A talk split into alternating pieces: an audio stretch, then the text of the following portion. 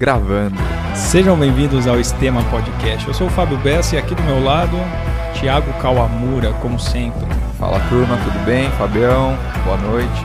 Gravando à noite hoje, né? Hoje à noite, às 19 horas. 19 horas aí, dando início mais um Estema Podcast. Não sei que horário que você tá ouvindo, mas chegamos mais um episódio. Tô segurando aqui, hein, Fabião? Sétimo episódio. Sétimo episódio. Você, achou, você achou que eu ia parar no, no segundo, né? No segundo, mas já temos 10 garantidos. Então ainda tem mais 3 aí por vir e depois só Deus sabe. Mas vão ter 100, né? Vão ter 100, vão ter 100, com certeza. E que, quem que tá aqui com a gente hoje, Thiago? Cara, hoje trouxemos um amigo nosso, advogado, mesa tenista e maratonista, seu Érico Reis Duarte. Obrigado por ter vindo aí, Érico.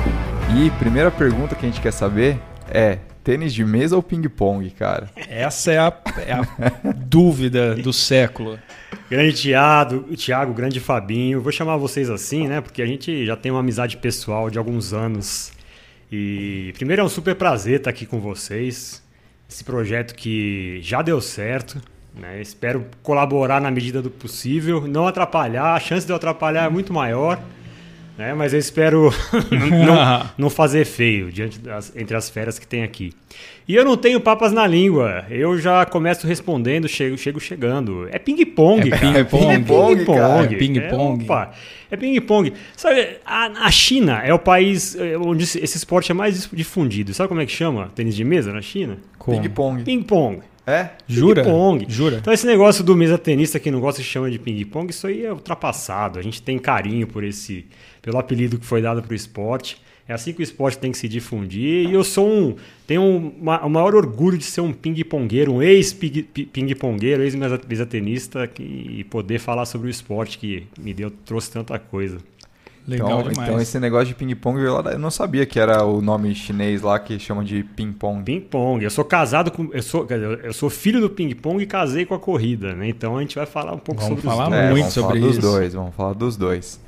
E, cara, a gente sempre começa perguntando aqui pro pessoal, como o podcast é sobre esporte e carreira, como é que o esporte é, entrou aí na sua vida? Se foi desde pequeno ou se não, foi mais na vida adolescente, adulto, como é que, que foi aí, Érico? Cara, assim, minha vida não seria a vida que eu tenho hoje sem o esporte. Esporte sempre fez parte. Desde. Eu tive uma, uma grande, uma ótima influência de um avô meu que era judoca, goleiro de, de, de futebol de salão, hoje é futsal, né? Na época era futebol de salão. E depois ele foi árbitro de futebol de, de- futebol de salão e me levava para assistir aos jogos, né? Imagina eu na arquibancada do, do futebol, do futebol de salão, meio que várzea paulista, vendo meu avô apitar jogo. Ah, Então eu, eu desde pequeno, sempre tive uma grande ligação com o esporte. Sou fanzaço de futebol, de outros esportes, de tênis. E desde pequeno, tênis de mesa foi meu primeiro esporte. com Por- quantos anos? Quantos anos? Isso eu tinha é, 12 anos, de 11 para 12 anos, eu comecei a jogar ping-pong no recreio do colégio. Ah, como sempre, quem não, né? sempre. Todo mundo. Sabe aquele negócio de família, é, uma- é, quem, quem, quem perde sai, família desce, todo mundo já passou por isso. Todo eu mundo. era um. Será que ainda tem nas escolas ou é Será que- celular? Puta, cara, eu acho que deve ter, né? Essa nova geração. Na minha época ainda tinha. Eu joguei muito ping-pong. Não, também. Ah, Dá saudade, né? E assim, por, por que, eu escolhi o ping-pong? Eu, é- eu não tinha jeito pro esporte. Essa é uma coisa que eu falo de vez em quando. O pessoal, às vezes, eu, falei na minha família, né? Que eu não tinha jeito pro esporte. Minha mãe lembrou disso. Porque hoje eu sou praticante, eu gosto muito de esporte, tenho facilidade. Mas quando eu era é, menor, eu não tinha. Eu era um cara que era o último a ser escolhido do time, sabe? Quando coloca todo mundo Aham. você da quadra, na hora do basquete, do handball, eu era o último. E assim, e, e lá na- no, no meu colégio, eu estudei no Anglo Latino aqui em São Paulo, um colégio onde se praticava bastante esporte. Então eu fui escolher um é, com o qual eu tivesse um pouquinho mais de facilidade, cons- conseguisse me destacar. E escolhi o, o tênis de mesa e foi meu primeiro amor, meu primeiro esporte que foi meu primeiro amor, grande amor da minha vida, é, antes de eu casar com a corrida. Agora eu tenho dois. Mas desde pequeno o esporte fez parte, né? Eu sempre tentei, embora não tivesse muito jeito com esporte, eu sempre fui eh, tentei praticar todos que eu pude. Joguei futebol na, na, na, na aclimação, no Parque da Aclimação, tinha uma escola que era bem conceituada, escola do Estado, né? E sempre busquei praticar esporte desde sempre. E aí fazia rapa lá na, no colégio? Ah, fazia rapa. Ali tinha bastante influência oriental, né? Tinha muito. Na aclimação é um, é um bairro que até hoje é. é muito coreano, muito chinês, muito japonês. E o tênis de mesa, que veio ter uma influência grande da, da Ásia, apareceu na minha vida assim.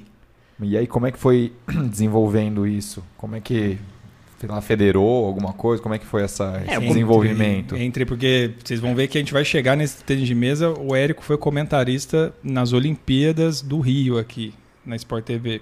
Então, entre você ser convidado para comentar Olimpíadas, né, uma puta... Alguma coisa aconteceu. Alguma coisa aconteceu aí dos 12 anos até... Como é que foi? Você foi fazer aula? Foi... Ah, não é que, não é que alguma coisa aconteceu. Muita coisa aconteceu. Então, conta aí. Eu apanhei muito, suei demais e no final fui muito feliz né, com tudo que eu conquistei. Eu comecei na escola. Né? Primeiro no recreio, como eu falei, aí eu comecei a me destacar. Eu tinha um professor de educação física que me chamou para fazer parte da seleção no colégio. Na época, eu não sei se isso existe hoje ainda, mas na época existiam os OLIs, né? Existia o Oli Ângulo, Oli Arc, Oli Glória, que eram umas competições Olimpíadas é, colegiais aqui da, da capital de São Paulo. E eu comecei a me destacar assim.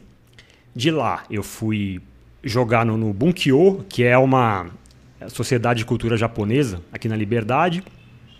Me federei, comecei a part participar de competições. Na verdade, eu comecei tarde, né?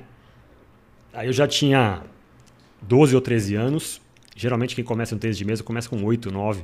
Eu comecei tarde, mas eu tinha uma certa habilidade para a idade. Comecei a participar de, de competições da Federação Paulista, da, Confederação Brasileira, consegui chegar na seleção brasileira juvenil, né? participei de campeonatos sul-americanos e de outras competições. E foi com base em muito suor. Né? Eu nunca tive muita, assim, é, é, muita facilidade para o esporte. Tudo que eu conquistei foi na base do suor. Dediquei muito, treinava bastante, seis, oito horas por dia. Seis, oito horas por dia? É, seis, oito horas por dia. O ping-pong me dá trabalho, cara.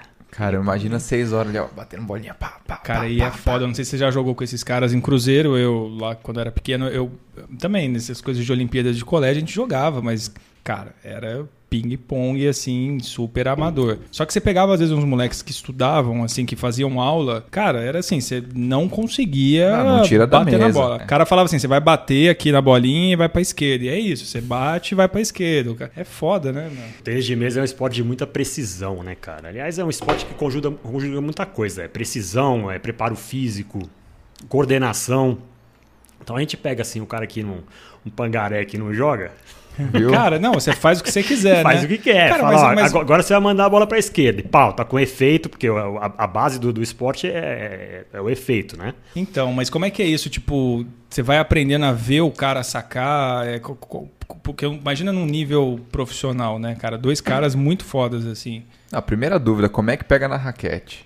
É, né? Você, tem, tem vários, gente que pega aqui, aqui, tem gente que pega que nem. Tem, tem. O, o, pegar na raquete é um negócio interessante, né? Na minha época, e eu falo assim, na minha época porque eu já tô, eu passei dos 40, né? Usava-se muito o estilo caneta. Então você pegava na raquete como se fosse uma caneta e usava um lado da raquete, né? E os grandes jogadores brasileiros aqui, né? usaram esse Sim. estilo, isso. Isso aí, mais ou menos isso aí que você está é, fazendo. Eu pego assim, eu jogo assim. Ô, vocês estão vendo, quem está vendo no vídeo aí, a gente está com Heineken a pedido, a pedido do, do convidado, tá? Isso é interessante. É sempre interessante. O que o, o Tiagão mostrou bem aí a empunhadura da caneta, né? Se usava muito isso. Hoje em dia, usa-se mais o estilo clássico, que é parecido com o tênis, Existem duas borrachas, uma do lado do backhand, outro lado do forehand.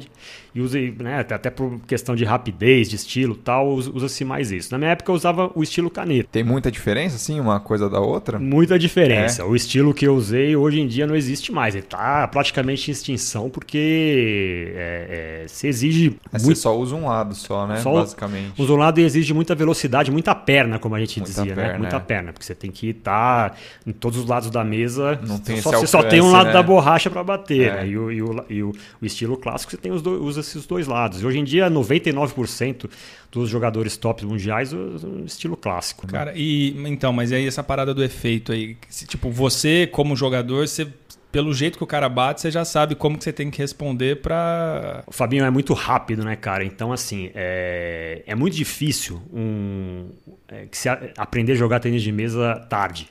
Né, depois dos 20 anos. Porque desde cedo você aprende, são muitos, são muitos micro detalhes. Então, desde, a, desde a, na hora que o cara posiciona o corpo, que o adversário posiciona o corpo, você já sabe mais ou menos como vai vir o efeito. A maneira como ele posiciona o corpo, a maneira como ele se posta na mesa, você já sabe mais ou menos como vai vir. Porque se ficar esperando, se, é, é muito rápido. Não dá tempo. Se não dá tempo. Na hora que veio, já foi. Uhum. Se você pensar, já foi. Então, você tem que, são micro detalhes. Às vezes, às vezes da maneira, a maneira como o adversário se posiciona, você sabe qual vai ser o efeito. Legal. E os países que dominam é, é lá pro China, o que que é? Japão? É número um China, número dois China, número três China. Eu imagino a molecada, você falou que a galera começa desde cedo, né? E eles devem começar recém-nascido ali. É, na, é é? na China eu já tive a oportunidade de fazer um pequeno estágio lá, né? O, na, China, na China o tênis de mesa é o futebol daqui. Você liga a televisão, tá passando tênis de mesa. Os caras gostam disso. O campeonato chinês é muito mais difícil de ser disputado do que o campeonato mundial. É, imagina, o nível deve ser altíssimo. Muito, muito mais difícil. A China pode mandar, a China manda quatro jogadores para a Olimpíada e, e, mais ou menos isso também para os campeonatos mundiais. Mas se pudessem mandar 50, os 50 seriam, é, 50 seriam favoritos ao título. É, e é um brigar ali, né? Os 50 lá em cima. É, mas tem, tem países da Europa também que, que são muito bem desenvolvidos. A, a, a liga mais forte de tênis de mesa é a Liga Alemã. Né? Inclusive hoje a gente tem o Hugo Caldeirano, que é o nosso orgulho do Brasil. É moleque, eu chamo de moleque porque quando eu parei de jogar ele tinha 9 anos. Ele, uhum. eu, ele é o número 7 do mundo hoje. Isso é um negócio inimaginável pra gente. Pra você ter uma ideia, o Goiama, que é o grande ídolo do, do esporte, ele, se eu não me engano, a melhor posição que ele conseguiu no ranking foi lá para 30, 35. É. Caramba. Então, Cara, eu lembro do Goiama porque tinha aquele lance dele, acho que ele passou o Gustavo Borges em número de medalhas, né, nos Pan-Americanos, aí depois acho que o Thiago Pereira passou ele, mas era um cara, sei lá, ganhava tudo. Pan-americano, ele dominou tudo, né? Deitava, 10, 11 medalhas de ouro, né? Deitava e rolava. Ele era o, o, o Goiama foi meu parceiro de equipe, né? Eu tive, nessa trajetória minha do tênis de mesa, eu tive o grande, a grande honra de ter dois ídolos de infância, que eram o Cláudio Cano e o Goiama, que viraram depois meus, meus parceiros de equipe. E o Hugo dominou o, os Pan-Americanos, chegou a ser recordista de medalhas, depois ele foi ultrapassado, se eu não me engano, pelo Thiago Pereira. Eu acho que foi o Thiago, é. Mas ele foi recordista de medalha pan-americana no Brasil. E você treinava com ele? Era parceiro de equipe? O que, que era? Treinava, ele é meu amigo, amigo pessoal até hoje, né? A gente conversa bastante e a gente jogou junto no Palmeiras, São Bernardo. Participamos da mesma equipe durante três anos. Né? Foi uma grande honra. Um puta cara, um cara sensacional. Pô, que legal. E você falou que você conheceu a China. O que, que o tênis aí te proporcionou de, de experiência aí lá fora? Você foi para a China? Ah, rapaz, a China. O, o, o, tênis de mesa me proporcionou quase tudo que eu tenho na vida. E eu vou. Isso não é, não é exagero, não. Vou, vou, vou dizer por quê. É, eu, eu, sou filho de professores, né? nunca me faltou nada, eu tive uma infância tranquila, é, mas filho de professores, classe média. E na minha época, vou usar, vou usar de novo essa expressão para me posicionar bem no, na Pode, linha do o tempo Thiago aqui. é muito novinho. Eu sou então, novinho, é cara. É. Na minha época era muito difícil viajar para fora do Brasil. Né? Era só pessoas que tinham realmente condições que, que davam.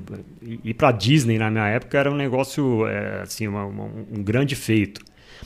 E o tênis de mesa me proporcionou conhecer o mundo inteiro. Né? Assim, um filho de professores, estudante e por meio do esporte eu conheci o mundo. Então, e um dos meus estágios foi na China. Eu passei lá, do, passei dois meses na China em 2001 em, em Pequim, né? Dizem que hoje a China está bem diferente, mas na época que eu fui, por exemplo, ninguém falava inglês. Nossa. Então eu tenho histórias bizarras para contar da Passou China. Passou uns perrengues lá? Passei muito é. perrengue, Deus do céu. 2001, você tinha quantos anos nessa época? 2001 eu tinha 25 anos. Bons tempos. a idade do Thiago. Não, já tem um pouquinho mais já. Quantos anos você tem? Tô com 27. É, muito mais. É, é o senhor, né? Um pouquinho é. mais. Você com... já foi pra China? Nunca fui pra China. Mas você quer me levar pra lá, né? Com certeza. O Fabião tem vários projetos na, na China, buscando a China. É. O que, que você. Com 25 anos você já tava casado, né? Eu já, né, casei com 25, cara. Mas eu, com 25 eu já tinha 8 anos de namoro. Caramba. Então. Aí não deu pra enrolar mais, né? Não, não deu. Oito anos de namoro é um, com 25, é um vencedor. Com hein? 25. Sim. Então você pensa, tem 34, põe mais 9 aí depois de casado. Parabéns. Vou fazer 9 esse ano. Parabéns, cara. Eu sou agradável. Mas vamos voltar para Vamos voltar para as histórias 2001, da China. aí. 25 anos, China, ninguém falava inglês. Você ficou quanto tempo lá? Fiquei dois meses. Dois... Eu fui jogar, na verdade, eu fui participar da, da Universiade, as Olimpíadas, Olimpíadas Universitárias, né? Eu, fui, eu fiz parte da seleção brasileira universitária, fui participar das Olimpíadas e, e passei dois meses por lá, entre China e Japão. E... Pequim? Pequim. Pequim, conheci um pouquinho do interior da China. Naquela época o negócio era bravo, né? Assim, gente- Área rural. Eu cheguei a entrar em restaurante e, e dizer assim pro, pro, pro rapaz que estava mais ou menos de guia lá, eu disse pra ele, ó, e assim, lá na China tem aquele, aquela mesa, uma mesa e tem uma, uma tábua redonda e a Que comida vai gira. passando, vai girando e a comida vai passando, então você tem lá, você tem um arroz, você tem um, uma, uma saladinha, você tem outras coisas, e a tábua vai girando. Eu cheguei pra ele e falei, ó, não me fala o que tem aí, porque eu olhei, eu olhei, percebi umas iguarias diferentes. macaco, e as eu tava com a Nossa. fome, cara. Eu lembro que aquele dia a gente tinha ido pra uma cidade é, do interior fazer um, um training camp, um treinamento. Eu tava com a fome, fome mesmo. A gente parou no restaurante eu falei, cara, por favor, eu falei, não me fala o que, que tem aí. Que Depois tivesse um depois gostinho Deixa eu agradável, já... experimentar. Pum. Mas tinha cheiro bom? O cheiro era bom. Era bom? Era bom, era uma delícia. E depois eu descobri que eu tinha comido lá. O que que você acho, comeu lá? pai. Eu comi cachorro, Caramba. eu comi é, algumas partes do, do, do boi, da vaca. Eu comi testículo de boi. Cara. E acho que, acho que o, a, a iguaria menos estranha pra gente que tinha lá era pato. Né? Do resto, do Pato, resto é, tinha de comum, tudo. é. comum. Cara, e até hoje eu lembro disso e me embrulha o estômago. Eu comi Nossa. cachorro, cara. Como que eu pude Cachorro. fazer isso? Eu sou um ser humano. E pra eles cruel. lá, normal, né? Normal. Normal. O cara não entendia. Depois que eu falei pra ele, cara, cachorro, ele falou, pô, mas por quê? Qual é o problema? Cachorro. Aí você tava numa área mais rural, né? É, eu tava, assim, eu tava numa área mais rural. Então eu vivi muito, cara. O tênis de mesa me, me, me proporcionou tudo isso. Legal demais, né? imagina a Viagens. experiência, né? Numa época que, enfim, a internet estava começando, né? Não tinha Não, acesso tinha a nada. internet, e era uma aventura. Você, tipo, você descobriu o país na hora ali, né? Na, na visita, né? Na hora. Tenho certeza que se eu, for- se eu voltar para onde eu fui hoje, tudo vai estar bastante diferente, mas era uma China raiz. E você conheceu outros países, Europa também, por conta do, do tênis de mesa? Conheci muitos países, praticamente a Europa inteira. Cara, um país que vem à mente que me chamou bastante atenção foi conhecer a Bulgária. Bulgária. Ah, a Bulgária é um, né, um, um destino raro de se conhecer. Conheci a Bulgária em 97, 98, coisa assim. Fui participar de uma competição em Sófia. Fiquei lá por algum tempo. Então, é esse. esse por- legal. Por que, que eu disse que eu ser um esporte não, não- não- seria completamente diferente do que eu sou? Porque o esporte me proporcionou esses momentos, né, um conhecimento que eu tenho é, de vivência, de ter conhecido países. E, e, assim, eu conheci os países como eles realmente são. Uhum. Porque eu estava lá como atleta, não como turista. Né? E atleta do esporte amador. Então, eu não era nenhuma celebridade, muito pelo contrário. Né? Aham. Tava lá como um- praticamente um semi-imigrante, conhecendo a cultura do país e, e fazendo parte daquilo. Você não era celebridade, mas o Cássio foi O celebridade Cássio no foi Japão. celebridade no É? Japão. É. O Cássio participou Mas aqui no, é no que o, primeiro... Cássio, é- o Cássio é outro, outro nível. No né? primeiro episódio ele veio aqui e falou que dava autógrafo no Japão, tirava foto com, com a molecada É, se lá. vocês não viram, é o primeiro episódio nosso aqui do Estema. Assistam lá que o Cássio foi celebridade no Japão. Dava autógrafo. Sabe por que eu cheguei a fazer isso, cara? Você deu autógrafo? Dei autógrafo, dei autógrafo. Isso foi na Polônia, em 2002, no, no Mundial Universitário. E acho que me confundiram, na verdade, com, com alguém, né? Tava, tinha, é, a gente tava... é, o local dos jogos era um colégio, né? Então a arquibancada ficava cheia lá, a molecada ficava assistindo os jogos, fazia bastante barulho e tal. Um belo dia eu entrei no ginásio, eu tava, ta- entrei atrasado, né? Entrou a delegação do Brasil pra lá e tal, eu entrei depois e a molecada veio em cima de mim. Todo mundo, acho que ou, ou alguém fez uma piada, acho que algum amigo meu fez sacanagem até hoje. E alguém aí? falou, eu sei que de repente eu me vi cercado lá de, e comecei a dar autógrafo pra todo mundo. Falei É mesmo, eles. cara. Imagina. barato. velho. Sabia nem o que Mas foi por, na, né? mas foi por Polônia. engano, isso foi na Polônia. Eu falei igual o Cássio. Deve ter gente que tem guardado lá o autógrafo do Fo- Érico lá e... Valendo milhões hoje em dia. É. e acham que vale alguma coisa. Mas tá vendo? É- é- esses- essas são as experiências. Eu vou contando aqui pra vocês, vou lembrando, né, cara? É- é- sem, sem o esporte eu não, eu não teria nada disso.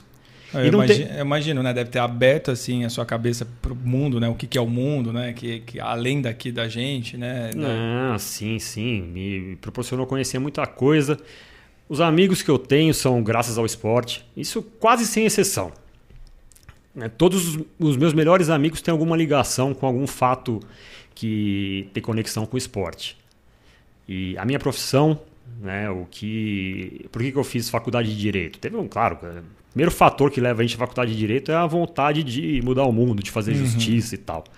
Mas eu, no Mackenzie, que foi onde eu me formei, eu tenho muito carinho pelo Mackenzie, vivi os melhores momentos da minha vida por lá.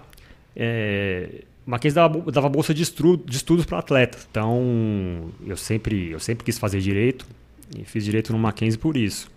Jogou, então, jogou eu... lá pelo Mackenzie muito, também? Muito, Foi campeão muito. dos jurídicos? Cara, fui campeão dos jurídicos 10 vezes. Não dava nem graça, nem. Porque imagina, você veio pô, você, na faculdade, quando você chegou lá para a bolsa, para tudo, você já tinha essa bagagem toda de, de ter treinado, visitado outros lugares, feito essas imersões, né? Imagino que você chegou lá vendo, imagina a molecada lá, os outros estudantes lá, deve ter apanhado pra caramba. Não né? era, mas a gente tinha, é, sabe que, que a gente tinha os jogos jurídicos, né? Que o Thiago falou, cara, como era legal aquilo. Jogos jurídicos a gente tinha, tinha a USP como adversário, é, adversário principal e tinham dois amigos meus, dois grandes amigos que jogavam lá e que faziam frente a nós, né? Eram, eram jogaços assim. E... Mas a gente nunca perdeu deles. E aí você entrou na, na, na faculdade com direito, né? Com, continuou jogando e continuou jogando até quando, assim, Érico? Depois que eu entrei na, eh, quando eu entrei na faculdade, eu tinha, eu tinha uma, uma assim, eu tinha um grande sonho de ser atleta olímpico. Né? Eu acho que todo, sempre quando a gente começa no esporte, a gente tem que pensar alto, tem que jogar uma meta alta. E eu tinha esse sonho, ser atleta olímpico. Quando eu entrei na faculdade, isso já estava um pouquinho mais longe. Né? Eu estava um, nível abaixo do primeiro escalão do tênis de mesa brasileiro. Né? Cheguei a fazer parte ali, cheguei a, ser, a, a receber até uma carta. Isso foi em 90, nas Olimpíadas de Barcelona, em 92. Mandaram uma carta, a confederação mandou uma carta dizendo que eu era é, é fazia parte do projeto olímpico para aquela Olimpíada, talvez para a próxima. Só que quando eu entrei na faculdade, as coisas mudaram um pouco, né? Porque eu foquei lá nos estudos, nas baladas. Ah, importantíssimo. Parte importante também. Né? As coisas mudam um pouco, né? Então, quando eu entrei na faculdade, eu, eu continuei com o ritmo de treinamento forte, mas o meu objetivo passou a ser outro. Não tinha. Deixei, deixei o sonho olímpico de lado para ser. Não treinava tanto, aquelas 6, 7 horas, não, não chegava a treinar. Não, não época. chegava, diminui, diminui, diminui bastante o ritmo, até porque eu tinha que ter espaço né, na agenda para Trabalhava também? Frequentar, ou... Para frequentar o bar e frequentar as baladas da faculdade. No bar não tinha uma mesinha lá para bater uma, uma bolinha? Ah, é, tinha. Tinha a mesa, a, a mesa, a mesa que vale, né? De sinuca. sinuca, assim. muita sinuca, muita cerveja na mesa. Eu vivi intensamente a faculdade, né? Os períodos da faculdade, assim. Eu, eu fiz muitos amigos e baguncei bastante. Posso dizer. Bom dizer também, assim. né? faz Bom parte. Né? demais, né? eu também. Fui presidente, fui presidente da Atlética, João Mendes Júnior, Mackenzie, com muita honra. Foi uma, uma, mesa uma tenista muito legal. sendo o presidente da Atlética, hein? Pois é, né? Caramba. Ping-pongueiro, presidente ping -pongueiro, da Ping-pongueiro. É, não é mesa tenista, ping-pongueiro. Vamos adotar esse... Lembra que a gente perguntou, foi a Jojoca que, que jogava, né? É, ping-pong, a gente uhum. falou que ia perguntar pro Érico, né? No, no, episódio 3 com a Jojoca, ela falou que dois, jogava. 2, Jojoca foi o 2. Foi o 2, é. Com o episódio 2 a gente falou, puta, vamos perguntar pro Érico, né? Se é tênis de mesa ou se é ping-pong. Ping-pongaço. Ping-pongaço. Tá, tá respondido. Vamos vou pegar mais cerveja lá? Vamos pegar mais cerveja. Melhor, melhor se não darem muita asa, não, porque eu gosto de voar. Eu vou ficar falando aqui até amanhã, tenho muita história para contar. Não tem pressa nenhuma. A gente quer Hoje, saber dessas Olimpíadas aí. Hoje é uma quinta-feira. Nossa. São 19h20. Só tendo às 9 amanhã. Eu tendo às 8. Bora.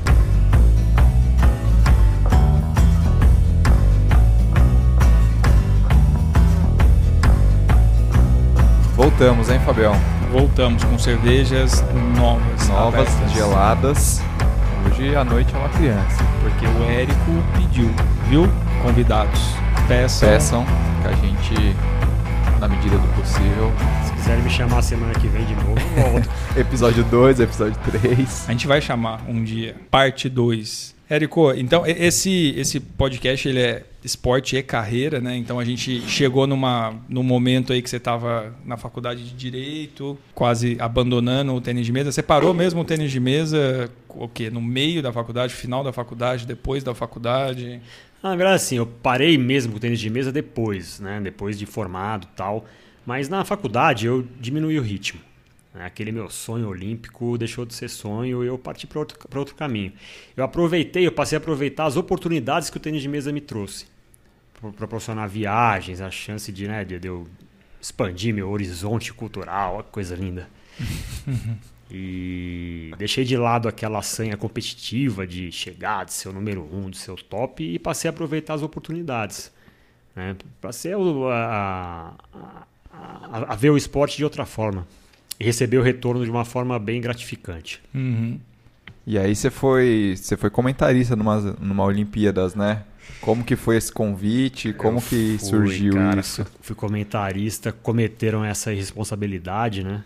Sport TV, nas Olimpíadas de 2016, do Rio de Janeiro. Ah, então recente até. É, vamos colocar uns trechos aqui. Será que pode? Acho que pode, né?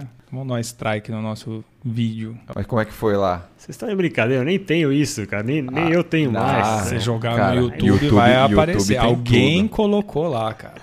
YouTube tem tudo. Então, isso aí, cara, você vê como é que as coisas são na vida, né? A gente, às vezes a gente tem umas, algumas expectativas a curto prazo que elas não, não, não, não se consumam e aí quando a gente menos espera aparecem. Eu, como eu disse, eu tinha um sonho olímpico que não, não se consumou, né? Mas eu nunca fui, nunca, nem cheguei a ser minimamente frustrado por isso. Eu sempre fui muito grato ao que tênis- a tudo que o tênis de mesa me trouxe. As amizades, as oportunidades, a tudo. E um bom tempo depois que eu parei de jogar, eu parei de jogar em 2007. né? Foi meu último, minha última competição foi, na verdade, 2006, final de 2006. Foi um campeonato brasileiro e foi minha última competição. Mas Pan-Americana, assim, você disputou alguma coisa? Não, não, não, também cheguei a disputar Pan-Americano. Cheguei a disputar Sul-Americano de menores e Mundiais Universitários, três. Então, é, é, quando eu parei de jogar em 2007, acompanhei, mas continuei acompanhando o mundo do tênis de mesa de longe. Em 2015 eu recebo uma ligação né, do Silney Yuta, que foi um grande jogador de tênis de mesa também, parceiro do Goiama. E é meu baita amigo meu pessoal e tal. Ele falou assim: ó, é o seguinte, é, você vai ser comentarista da, da Olimpíada. Eu achei que ele tava brincando, né? Ele tava mesmo. Como assim, cara? Não, você é um cara que, que, que tem um perfil que, o- que a emissora lá precisa. E eu te indiquei, nós dois vamos lá. Semana que vem você vai comigo pro Rio de Janeiro e a gente vai participar de um, de um teste. Vai ter um torneio e vai ser o teste. Você passar no teste, tá na Olimpíada. Aí lá fui eu. Então rolou um teste. Rolou um teste, cara. Rolou um teste. Você vê como é que são as coisas. O, o Paulo Stein, que recentemente faleceu de Covid, um grande locutor da, da, da Rede Manchete, da extinta Rede Manchete. E, e ele foi um- o, o- narrador daquela competição. Né? Com muito carinho ele me recebeu lá e, e praticamente deu aval para a diretoria para eu participar da Olimpíada. Então eu cheguei lá no Sport TV, mais ou menos sem saber o que, eu estava fazendo lá, pouquinho distante do mundo do tênis de mesa e tal, e gostaram da minha atuação. Né? Eu tenho uma facilidade de comunicação por causa da minha carreira. Né? Eu sou advogado, advogado que não souber falar de, de Tá ferrado. vergonha de falar não tem muito futuro. Então, é, de certa forma, eu agradei e participei da Olimpíada, mas eu, eu só fui ter noção mesmo do que estava acontecendo quando eu estava no, no, no ginásio. E aí eu tive uma. Cara, eu me emocionei um dia lá, o cara, o, o, o narrador, que é o, o Bernardo do Sport TV, que hoje está narrando futebol, inclusive ele até estranhou, né? Falou, o que é esse cara? Porque me caiu a ficha. Eu falei, pô, eu, eu sempre tive o sonho de participar de uma Olimpíada. Né? Esse sonho, ganhei, ganhei tudo do tênis de mesa, mas isso não, não aconteceu. De repente eu tô aqui, com o microfone na, na mão, narrando para todos os mesatenistas do Brasil, porque a audiência de, né, do Sim. pessoal do tênis de mesa foi enorme. Eu tô aqui passando minhas impressões, passando minha experiência, passando, é, é, aprendendo aqui no ginásio, sentindo o calor da torcida, junto com os melhores jogadores do mundo. Então, para mim, de certa forma, o sonho olímpico que não tinha se consumado se consumou, Tá né, de uma forma inesperada. A vida às vezes parece que leva a gente, que, que frustra alguns caminhos da gente, mas não. É, Cê, Foi muito louco Você conhecia os jogadores do Brasil? Assim, tinha um contato próximo com eles ainda? Não, eu conhecia, Não conhecia. conhecia. Jogadores do Brasil. O, o mundo do tênis de mesa é muito pequeno, né? É um esporte que, infelizmente, não é tão difundido como deveria ser. Porque é um esporte que ensina muita coisa pra gente. Como todo esporte, mas é, como eu sou, é, eu sou- filho do tênis de mesa, é, é um esporte especial pra mim. Então o mundo é muito pequeno e eu mantinha contato com, com, com o pessoal. E foi um, foi um reencontro bem bacana, assim. Quando eu encontro o pessoal no tênis de mesa até hoje, parece que eu nunca deixei de fazer parte daquele meio. Vocês se reúnem? agora não tanto, né? Mas tem esse, esse costume de, de se reunir, Não, a tem, galera. tem, tem sim. Eu, eh, é, busco encontrá-los sempre que possível, né? A vida levou, acabou levando a gente para cada um para um lado, mas a gente está junto sempre, sempre quando possível. É um esporte que, que, principalmente pelo fato de ter um pouco da filosofia oriental, ensina muito, me ensinou muito, né? Eu não seria nada do que eu sou sem o tênis de mesa. Aprendi muita coisa, cara, em termos de hierarquia, disciplina, de saber valorizar o adversário. Isso é uma coisa muito importante, né? A gente vê que mesmo no meio do esporte amador, muitas vezes ah, o atleta encara o adversário como inimigo. Né? E isso não existe. O tênis de mesa, a filosofia oriental te mostra que sem o adversário, primeiro que seu, o adversário é seu adversário, ele não é seu inimigo. Uhum. Mas se não tiver adversário, não E tem ele, jogo, ele né? te Não ajuda você a se desenvolver, né? Não, que, que seria do, do Palmeiras sem o Corinthians, né? O adversário está lá para ensinar a gente. É isso isso que a filosofia oriental passa. Porque sem, o, sem, a- sem os desafios que o adversário te traz, a gente não se aprimora. É, o cara treinou também pra ir, né? Sim. Fez a mesma trajetória que, que você, né? Então Acho eu, que é eu aprendi, aprendi muita coisa, foi um meio muito sadio. Eu tive o mesmo técnico do, do, do Goiama e do Cláudio Cano, que foi o Maurício Kobayashi, né, que é um técnico linha dura de filosofia japonesa. Ele é o Mr. Miyagi do tênis de mesa. Foi para só contar uma passagem aqui. E quando eu cheguei no primeiro treino, né, ele me, de repente ele me, me convocou para treinar lá na, na equipe dele. Primeiro treino eu cheguei lá, tava Cláudio Cano, o Goiama e outros grandes jogadores do Brasil, eu fiquei acanhado assim, né? Aí eu cheguei e ele tava dando a preleção do treino e tal, eu coloquei as duas mãos na cintura, assim. né? E pro oriental fazer isso é uma, é uma, assim, é uma afronta. né? Você tem que se postar ou com os braços para trás ou com os braços retos, assim, de uma forma que, de respeitar o interlo- interlocutor. Aí ele veio para mim e falou assim, ó, você aí, 20 flexões.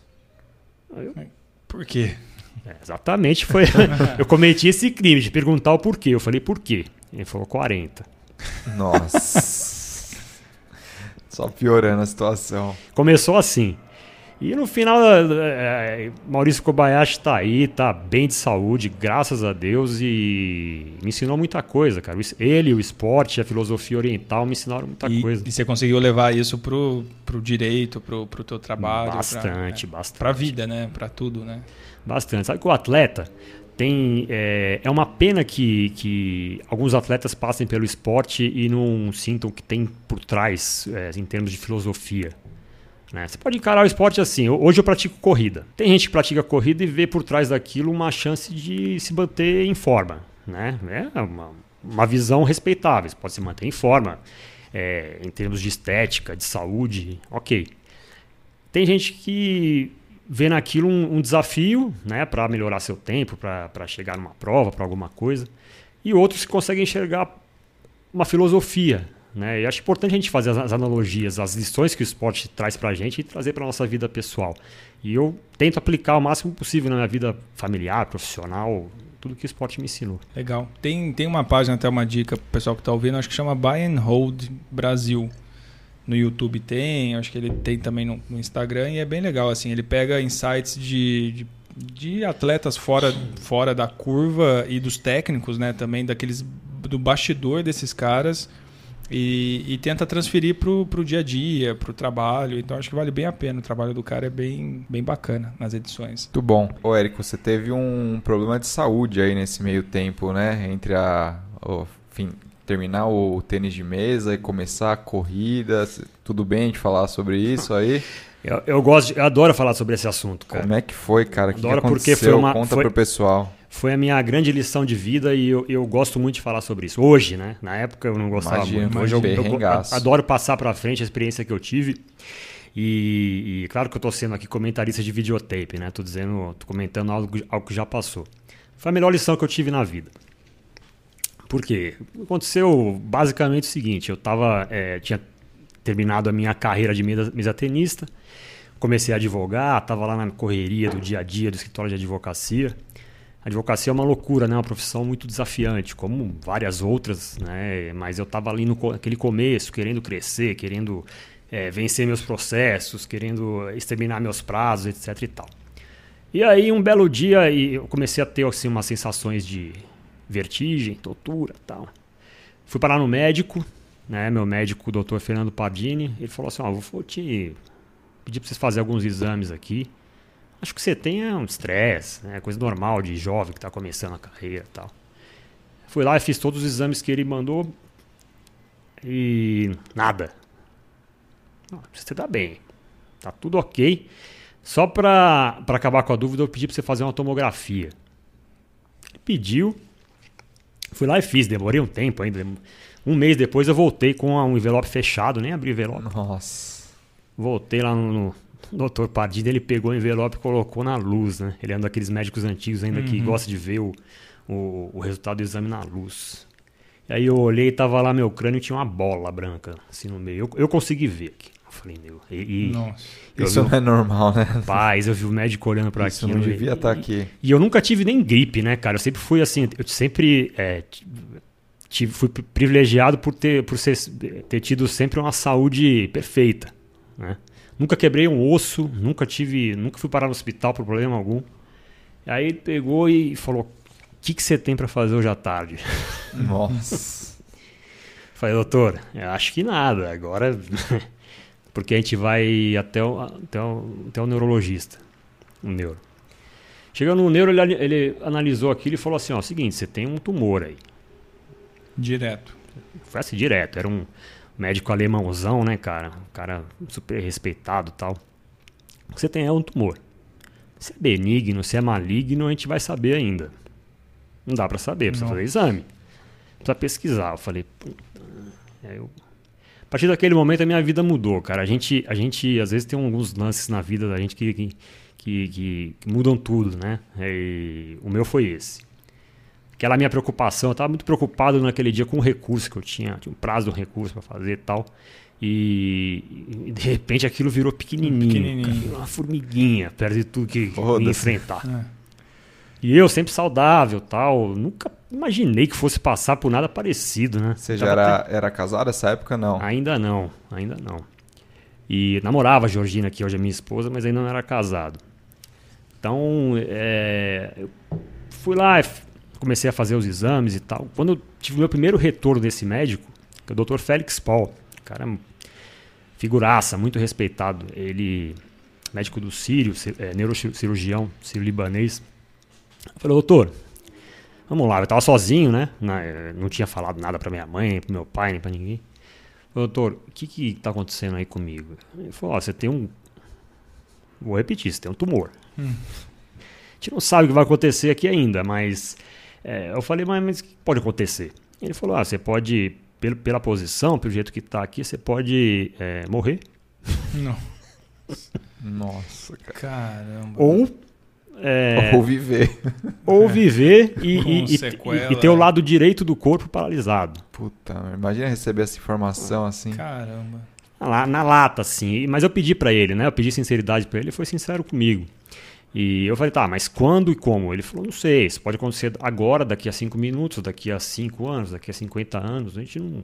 E tudo se desenrolou, eu fui, fui lá, fiz exames, exames, exames, ele decidiu que ia me operar. Ele falou, ó, vamos, ter, vamos tentar extrair isso aí. Tá numa área muito delicada, tal, vamos pra cirurgia, tem 50% de chance de ter alguma sequela. Nossa. 50, cara. Você falar 5 cara, imagina é muito. Cabeça, 50. Né? Você lembra que área que era? Era, cara, Nessa parte da frente aí. Frontal. Do lado esquerdo do crânio. Não é frontal, não. É Parietal. É pé, Temporal. Aí vocês vão ter que me ajudar, é. cara. Mas é lobo? Lobo, é. é. Lobo. Nada como falar quem sabe, mas era próximo ao lobo cerebral. Isso aí. E aí, cara, é... eu fiz 18 ressonâncias magnéticas. Caraca. Sabe aquela ressonância que de vez em quando você tem na, na panturrilha, que você não aguenta entrar na máquina e passar meia hora lá, eu, eu fiz 18 na cabeça. Eu entrava Num tubo ali. no tubo Com a assim cabeça de pra cabeça, dentro. ficava lá 40 minutos, 50 minutos. Nossa. Tinha, e- eu eu fui até objeto de pesquisa, cara, no, no Einstein. Chegaram lá pra falar, ó, a gente não vai cobrar nada de você, mas a gente quer que você assine aqui para ser para ir para uma revista aí. Vamos fazer uma pesquisa porque esse, esse tumor está localizado numa área que geralmente não, não- Tá vendo? É o muito pessoal que lê os artigos aí de neuro deve É. ser a, a ressonância do Eric. pode ser, Pode cara. ser, Por que não? pode ser. Pode ser. Aí no final das contas, cara, tudo aconteceu assim de uma maneira. Eu sou muito iluminado, né? Eu sou muito grato à vida, a tudo que ela me trouxe, os desafios que, que eu enfrentei sempre serviram para me fazer crescer, nunca me derrotaram. No final das contas, a gente eh, eu passei pela cirurgia, né? Eh, a cirurgia foi exitosa. Eu lembro direitinho quando eu acordei, acordei na, na- ali na sala de cirurgia. Eu tava com muito medo de falar. Eu acordei lúcido. Acordei, parecia que eu despertei do sono. Acordei lúcido. Tinha uma médica na sala e ela ficou olhando pra mim, eu fiquei olhando pra ela. E qual que foi o meu raciocínio na hora? Eu falei, tô com medo de falar porque uma das sequelas que eu poderia ter era na, na fala. Falei, se eu falar e ela não entender, Caramba, que coisa. desastre. Primeira coisa, você Um pensou e falou, desastre. puta. Foi, hoje eu dou risada, mas ali foi punk, cara. Aí eu olhei pra ela, ela falou, tudo bem? E eu não respondi. Falei, não vou responder. Fiquei olhando, continuei olhando pra Uhum. ela. A médica também deve ter ficado em choque. O cara não Hum. responde. Fala, puta. E aí quando eu falei com ela, eu falei alguma coisa pra ela, eu falei, é, perguntei pra ela, eu falei, eu tô bem, foi tudo bem? Aí o que ela fez? Ela olhou pra mim e saiu da sala. Eu falei, cara, putz. Aí eu, me deu ta- taquicardia, começou a apitar lá o, o- aparelho, mas aí entrou, entraram duas pessoas da equipe médica e, e perguntaram pra mim. Tinha um médico que eu tinha conversado antes com ele, ele falou pra mim: Você tá bem? Pra que time você torce? Eu falei: Palmeiras. Olhou pra mim e falou assim: Cara, como é que vocês perderam o campeonato ano passado? Aí eu comecei a chorar, cara, dentro do negócio, porque ele, tem- ele tem, pelo fato dele ter entendido o que eu falei, né? É, o Palmeiras no, no- o campeonato passado tinha era, tudo pra pra ser campeão brasileiro e acabou em quinto, em três rodadas, coisa de Palmeiras aí. E, enfim, pra resumir bastante a história, eu saí de lá, não tive sequela nenhuma. No começo eu tive uma, uma- uma dificuldade na fala, tinha algumas palavras que eu não não conseguia. Problema, por exemplo, eu não conseguia falar essa palavra, problema. O R e o L eu enrolava um pouquinho. Então, é, eu tive uma, um, é, essa dificuldade no começo, mas não tive sequela nenhuma. E aí vem o grande lance, né, cara? Como, como é, o homem lá de cima mostra as coisas pra gente às vezes. Parei de jogar tênis de mesa em 2007. A gente tá aí no começo de 2010, mais especificamente no dia 2 de fevereiro de 2010, que foi o dia da minha cirurgia. Comemoro até hoje como se fosse o nascimento, a gente faz aniversário em casa, toma vinho e tal. No segundo dia depois da cirurgia, é, apareceu a fisioterapeuta ali na, na UTI. Ela falou pra mim: Vamos dar uma volta? Vamos, não aguento mais ficar deitado aqui, cara. São três dias, três, quatro dias deitado na cama, não aguento mais. Então ela me, me apoiou, levantei, consegui levantar com muito custo. Fomos caminhar no corredor. Caminhamos ali uns 20, 30 metros de ida e volta, que foi um sacrifício. Quando eu voltei pro quarto, o médico tava lá. O Dr. Félix, que me, me operou. Aí ele parou com os braços cruzados assim. Aí falou: é, A gente está no segundo dia do seu pós-operatório. Eu sei. Sabe quando estava sabe quando estava previsto para você andar? Não. No oitavo dia. No oitavo dia estava previsto você dar essa caminhada. Caramba. Mas você conseguiu no segundo. O seu terapeuta te acompanhou. E. Fenômeno. Bacana. E aí veio a, a frase que eu não esqueço nunca mais. Ele falou: Você só conseguiu fazer isso por causa da sua condição atlética. Do histórico que você causa tinha. do histórico. Histórico de atleta aí. Famoso histórico de atleta. famoso famoso histórico, de, histórico de atleta, atleta. né? Quem diria que ele não tem um pingo de razão? Falou, Você só conseguiu fazer isso por causa do seu histórico, por causa do seu, do seu, né, da sua co- composição corporal e tal. Então, amigão, nunca deixa de fazer esporte. E ali eu tava deixando, né? Porque eu tava na transição, parei de jogar tênis de mesa. Trabalhando pra Tava caramba. trabalhando pra caramba, indo na academia às vezes. Às vezes quando eu ia no Ibira, dava um- uma ou duas voltinhas ali e tal, mas não, não, não, não tinha um desafio, outro desafio no esporte. E ali eu aprendi, cara. Aprendi e dentro da UTI eu fiz duas coisas. Quando é, minha, a minha namorada chegou lá, eu praticamente a pedi em casamento. No, no hospital? no hospital.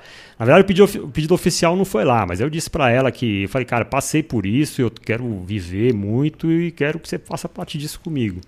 E ela, muito louca, aceitou, né? Estamos aí, aí até hoje. O Érico é, é cunhado da Andréia, do episódio. Qual André, episódio que é esse? André foi episódio 4. 4 do impeachment da Dilma, aquele negócio é. todo lá. Depois a gente vai voltar para esse assunto aí, mas o, o Érico é casado com a irmã da Andréia. Cara, baita família que fez a insanidade de me aceitar, né? E, e... Que família. Mas assim, é... minhas duas resoluções. Praticamente pedi a minha então namorada em casamento e resolvi correr uma maratona. Só que para mim, aquela época correr uma maratona era um negócio muito distante, né? Mas como assim resolveu fazer uma maratona? Eu, eu falei, cara, eu vou, vou, correr uma maratona. Você sabia o que era uma maratona? Não.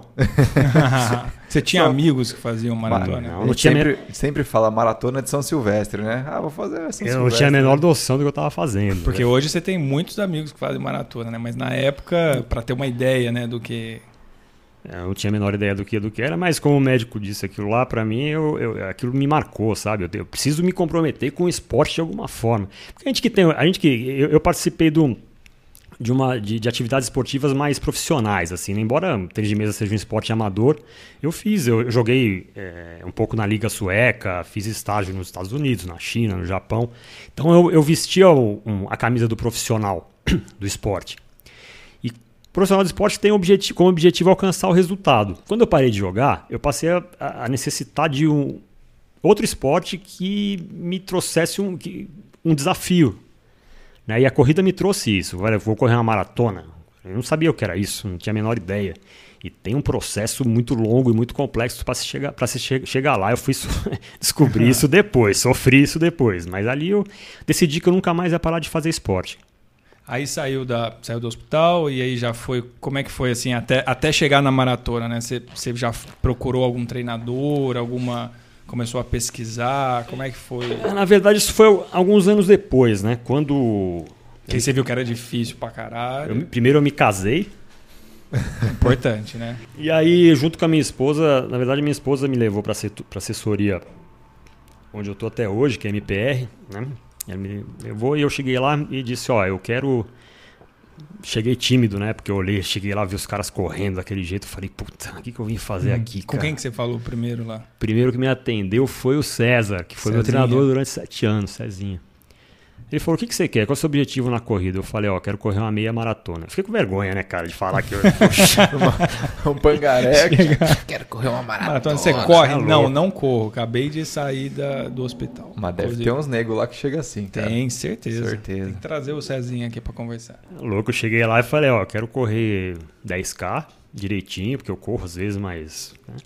E quero fazer talvez uma meia maratona. Tá bom, vamos lá. E aí, no final das contas, eu embarquei no esporte, né? É, e eu espero nunca mais. Tenho como objetivo fazer maratona até os 90 anos. Ô, louco. Oh, registrado aqui. Caramba. Os 90 anos eu quero fazer uma maratona legal ainda. Pô, tem mais muitos anos aí. Muitos anos. Cara, eu quero, eu quero que o esporte faça parte da minha vida sempre. Sempre, sempre. É, assim, eu, eu não me vejo sem isso. E quando que foi sua, sua e primeira maratona? E você não querendo fazer uma maratona, Pô, Fabião. Deixa o cara O falar, cara quer meu. fazer até os 90 nessa, anos, não. você não fez uma. Eu ia fazer o ano passado, ia? pandemia. Ah, culpa do Covid, né? Covid. Culpa do Covid, isso daí. Fabinho Ferreira. A gente tinha almoçado, comido uma parmegiana na esquina da na clínica da Care Club com o Fabinho, sentamos, pagamos o almoço dele. Pagamos o almoço do Fabinho. Pagamos o almoço do Fabinho, falamos, ó, agora que a gente já fez duas meias e não estamos com dor, vamos pra maratona. Aí veio o Covid, veio tudo, aí, aí, aí quebrou. deu uma marcha ré. Aí vamos deixar para 2022, 2023. Mas vamos voltar pro Érico. o Érico é mais legal. É. Érico, e aí, mas tipo, e a primeira maratona, qual que foi? Quando que foi depois, desde que você saiu do hospital, até quanto tempo demorou? Qual que foi? É, acontece o seguinte, por eu ser um cara que vim do esporte, né, vim de outro esporte, eu, eu, eu, eu respeito muito o processo, né? Então eu analisei aquilo lá, vi os caras correndo.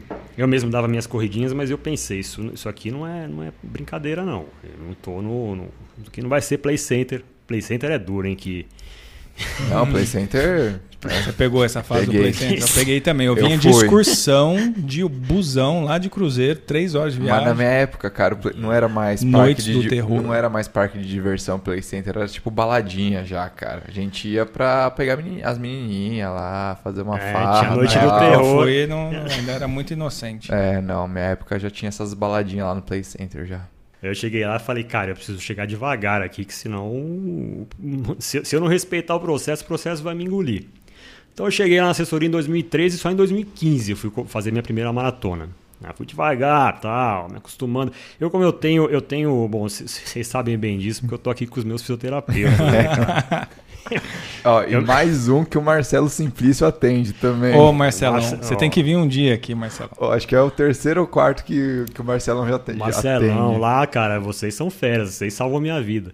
Como eu vim do esporte de muita, assim, que, que sempre me exigiu muita repetição de movimentos, que é o tênis de mesa, a gente ficava ali batendo na bola numa posição durante duas horas, cara. Você fazia, era um negócio insano. Então eu tenho uma certa facilidade, vamos dizer assim, de me lesionar. Vocês sabem disso, vocês conhecem bem. Algumas aí no meio do caminho. Mas todo maratonista tem. Ainda bem que eu tenho amigos fisioterapeutas, cara, que sempre me salvam. Mas eu, então, respeitei bastante o processo. Fui correr lá em 2015, dois anos depois, maratona de Porto Alegre. E minha esposa estava grávida quando eu fui fazer a primeira maratona, né? Eu quis fazer isso em homenagem à minha filha que ia nascer, coloquei lá uma camisa com o nome dela e tal. E foi duro. Foi duro. Nossa senhora, mas como eu Sofreu. Doeu, doeu, doeu. Foi, foi, foi duríssimo, mas eu fiz. Duríssimo assim, a ponto de eu, eu- eu- acho que todo corredor tem um, pouco, tem um pouco disso, cara. Tem certos dias que você tá num, acorda para fazer uma prova, um treino, alguma coisa, e você pergunta, meu, o que, que eu tô fazendo aqui, cara? eu não tô ganhando dinheiro, eu não tô É, é foda. ficando famoso, eu não tô, que, que- que raio que eu tô fazendo aqui?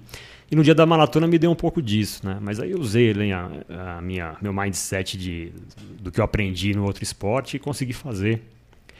E a minha primeira maratona eu sempre digo que foi graças a, a vários amigos meus, né? Mas você acha que foi difícil por isso, pelo, pelo, pelo mindset? Aí eu, tipo, tava clima ruim, a prova. Foi difícil por tudo, Por vou tudo. te falar.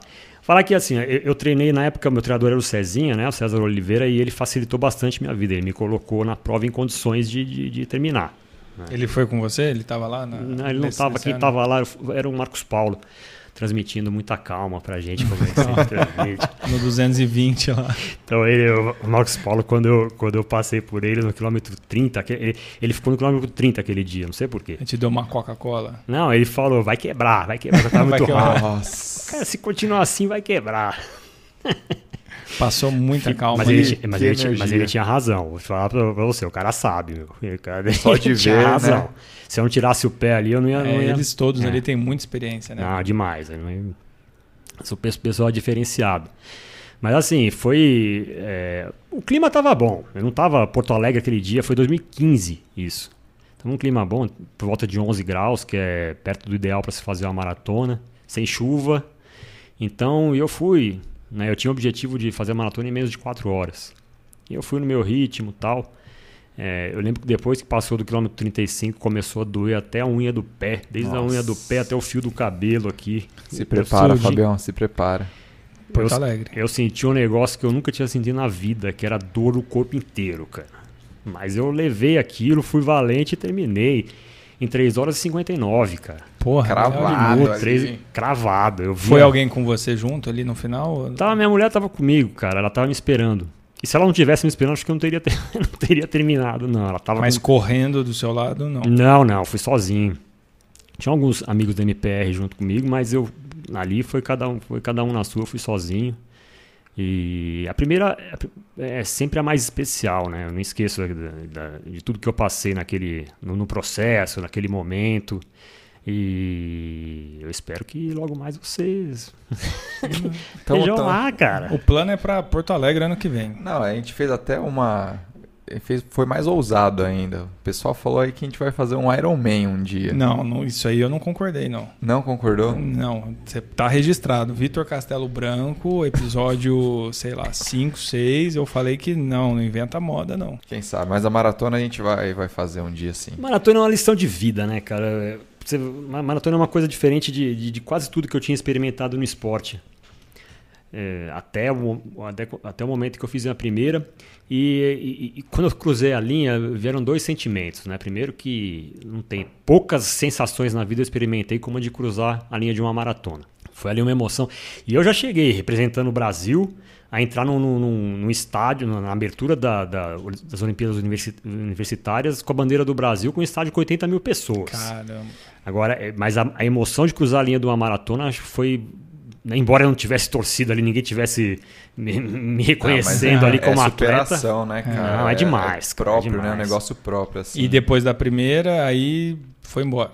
Que que- aí você foi pra. O primeiro sentimento meu foi de, de dizer que eu nunca mais ia fazer aquilo na vida. Nunca mais. É, isso Igual- eu já passei. é- é igual quando você bebe, né? Você, tá, vo- você tá passando mal Tá do lado do passando- vaso, você fala, cara, eu nunca, Nunca mais, mais vou vou beber. Foi exatamente isso. Aí Falei, passa cara, o final de semana seguinte, Você já tá, tá lá. enchendo não sei cara. quem inventou essa merda, o que, que eu tô fazendo aqui.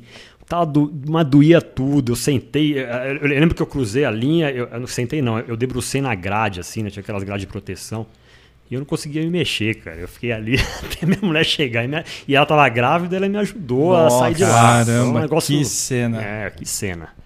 Que, que momento. Mas ali, uma semana depois, eu tava vendo a próxima já. Tava, tava- já, já no E- site. E que qual foi a ter. próxima?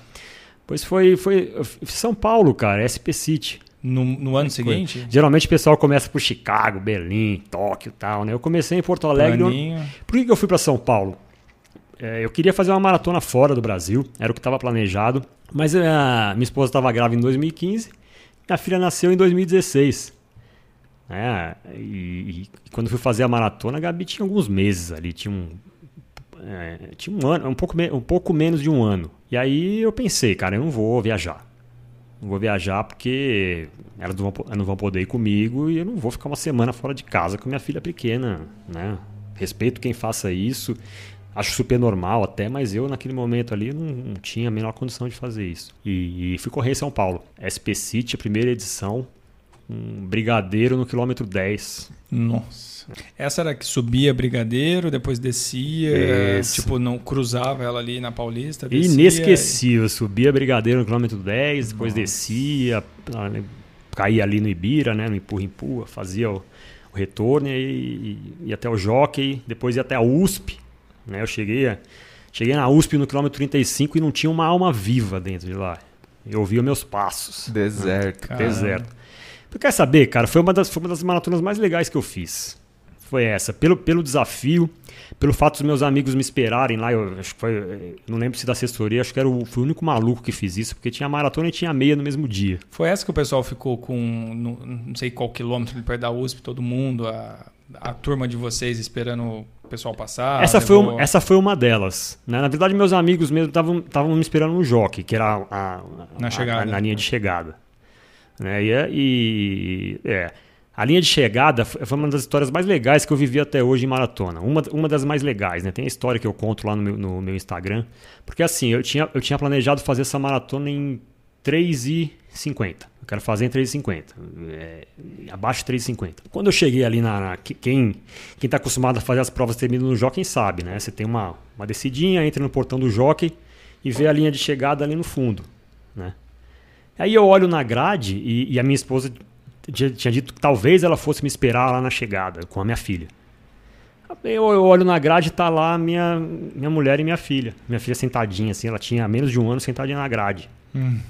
E eu tava com o tempo, igual Porto Alegre, eu tava com o tempo em cima. Do jeito que eu tava, eu ia chegar em poucos segundos na, pra- batendo minha meta. Só que aí eu olhei, cara, olhei, olhei minha filha, olhei a- o, o, o, o pórtico, olhei minha filha de novo e falei, não. Eu parei, É mesmo? peguei minha filha, coloquei no meu ombro. E eu tenho, eu tenho essa cena, cara, é engraçado isso, né? Cara, não, tá Al- legal. alguém captou esse momento e eu tenho lá no meu Instagram essa cena. Eu, eu, eu olhei para o pórtico, pegou ela no olhei, colo? ol- você imagina, depois de correr 41 km, você já não consegue raciocinar mais, né? Mas eu, eu olhei para o pórtico, olhei para ela, olhei para frente de novo, falei, aí, to- ali eu tomei a decisão, falei, ah, que, que, que se lasca o tempo, tempo, cara. cara. Que vou, vou ter o meu momento aqui. Que Eu- experiência, aí eu- que demais. emoção. eu olhei para eu olhei para as duas, fui lá, peguei minha filha, pequenininha, coloquei ela no meu no, no meu ombro aqui e cruzei a linha com ela. Foi um dos momentos mais eh, bacanas da minha vida também. ali. Puta, legal demais. Voltamos mais uma vez. Terceira parte aqui. Bom, a gente foi pegar mais uma cerveja. É, ouçam esse barulhinho. Especial esse barulho, hein? Especial, es- especialmente para o Érico, pela disponibilidade do cara vir aqui na quinta-feira à noite gravar esse programa. Que é isso, cara. Pra me aguentar, só tomando uma mesmo. Então já fechamos a segunda maratona do Érico, São Paulo SP City, depois de Porto Alegre, e aí? E aí parou? Cara, vamos lá. Depois da segunda, isso é, é, eu fiz Chicago. Chicago. Aí foi a primeira internacional. Major, primeiro internacional. E aí? Muito diferente daqui? Muito diferente em termos de estrutura, cara. Mas é. Esse negócio de, de, de Major, assim, é claro que a estrutura é sensacional e tal. Mas quem tem o esporte na veia mesmo curte qualquer parada. Gonzaguinha, bombeiro. A gente gosta É de um, é um prova, adicional cara. ali, né? É um um adicional. ali. É um adicional, tem uma estrutura fenomenal. Recomendo a quem puder é, fazer Major, né? Realmente é, é, são provas diferenciadas, mas ah, Ah, quem faz fala, cara. Chicago e Nova York, assim, em questão de organização, é fenômenal. Não, sensacional. Lembrei, quando eu cheguei em Chicago, cara, a primeira coisa que me chamou a atenção foi assim: eu cheguei no. no, no tava sozinho, né? Cheguei no, no- no aeroporto, resolvi pegar um trem para ir até o hotel. Tô com as malas lá, olhei e falei: acho que dá, então vamos lá. Aí eu entrei na fila, né? Tinha uma, uma fila para pegar o ticket do trem. Eu entrei na fila. Tinha um senhor na minha frente, ele falou pra. Eu tava com agasalho, né? Da, da MPR, Bandeira do Brasil, Maratona de Chicago e tal. Ele falou pra mim, cara, você, você veio pra maratona? Falei, vim. Aí ele bateu palma assim e falou: Não, não, pessoal, sai da. Deixa ele passar aí, porque ele vai correr a maratona, ele não pode cansar, não pode ficar na fila. Caramba. Eu falei, não, não, e tinha, Não. tinha- umas 5, 6 pessoas na frente na fila. Eu falei, não, não, não. Não, não. Tá, tá- tá tudo bem. Aí o pessoal, o pessoal indo trabalhar de manhã, cara. Eu cheguei cedo. Pô, Não, os não, caras um super respeito, então, a galera lá. Pode vir, pode chegar aqui ver eu correr maratona. Obrigado por ter vindo, bem-vindo à cidade e tal. Pode Porra, pegar seu legal, ticket. cara. Porra, muito legal, cara. Imagina se aqui no Espírito, né? Não, Não, vai, não vai passar chance. na minha frente, nem fodendo. Eu tô indo trabalhar aqui. Caramba. É, cara, é a cultura, né? Esse negócio de cultura do, do, do esporte. Chicago teve muito disso. E aí no dia é, seguinte à prova, eu não tava nem com medalha, né? O pessoal gosta de andar com medalha, né? Assim, eles têm orgulho de exibir a medalha e mostrar que, que fizeram a maratona. E eu não tava, mas eu tava com o abrigo da, da maratona de Chicago e assim, porque era notório que eu tinha feito a prova porque eu tava ponto e vírgula total. né? Mancando. Descendo não. escada de Tava, costas. Né, exatamente, tava naquele, naquele estado. E aí eu, eu não paguei um café, cara, porque todo lugar que eu parava pra tomar o café, eles falavam, não, legal, obrigado por ter vindo, obrigado por ter feito a prova, Cara, parabéns, e o café é de graça. Boa, café de graça. Vamos pra Chicago. Já quer mudar já, né? Hum, Já. Na Porto Alegre deixa pra ser a segunda. Mas você fez outras ainda, né, o, o Érico? Quantas maratonas já fez Cara, eu fiz até hoje? seis maratonas. Então, peraí, estamos na terceira. Estamos na terceira. Chicago. Chicago. eu quebrei bonito, cara. Foi lindo o que aconteceu. Mas porque você porque falou que era você queria subir 4, aí depois 3,50 e Chicago era, o, era o qual era a meta. Chicago eu queria fazer menos de 3,30. Mas o que aconteceu? Olha só como é que são as coisas, né? Como é que os caras sabem. Estava. é, o- a previsão de- do tempo para aquele dia, Chicago era a mínima de. de né, mínima de 10 e máxima de 28.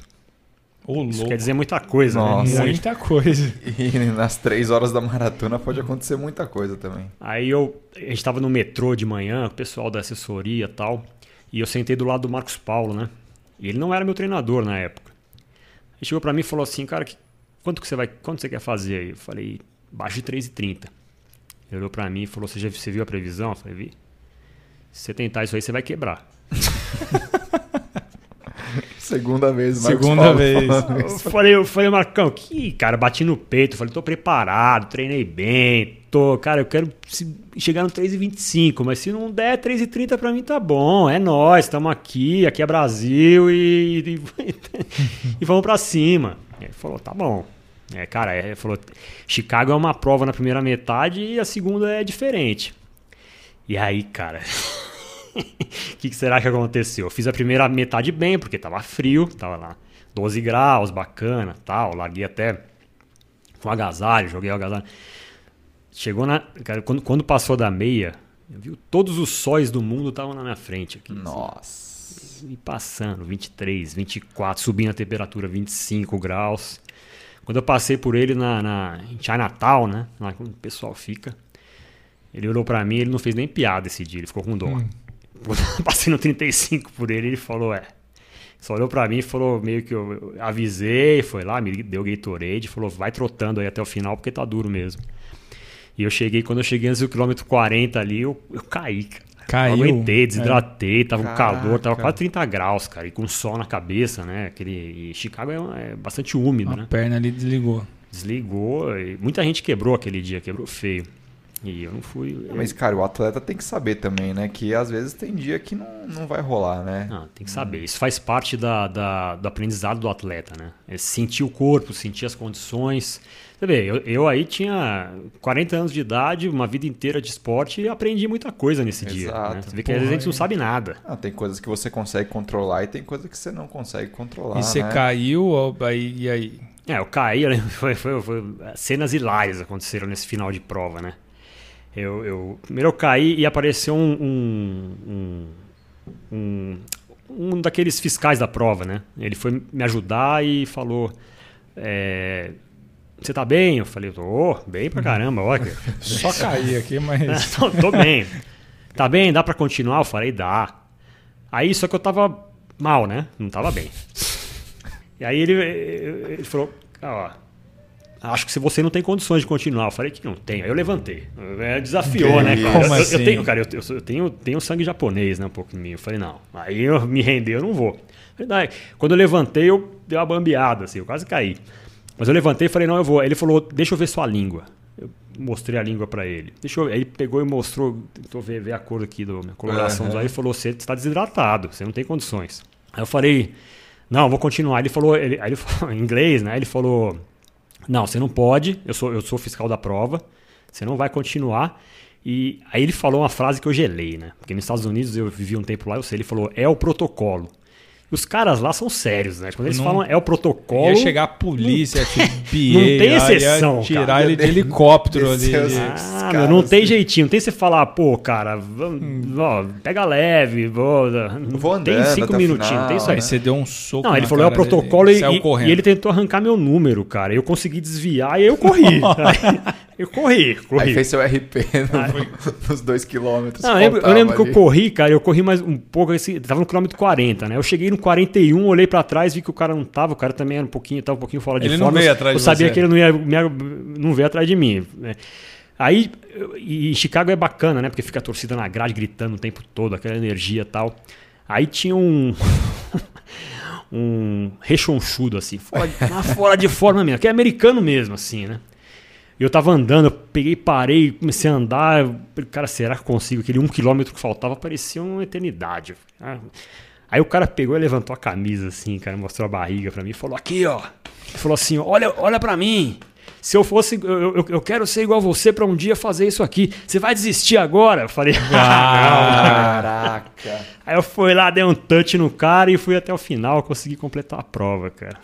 Tá Caramba, vendo? que Faz legal. diferença torcida ter torcida ali no. Né? Na, na, na- na- Com nas, certeza. redonde, nas redondezas ali na grade, né? Puta.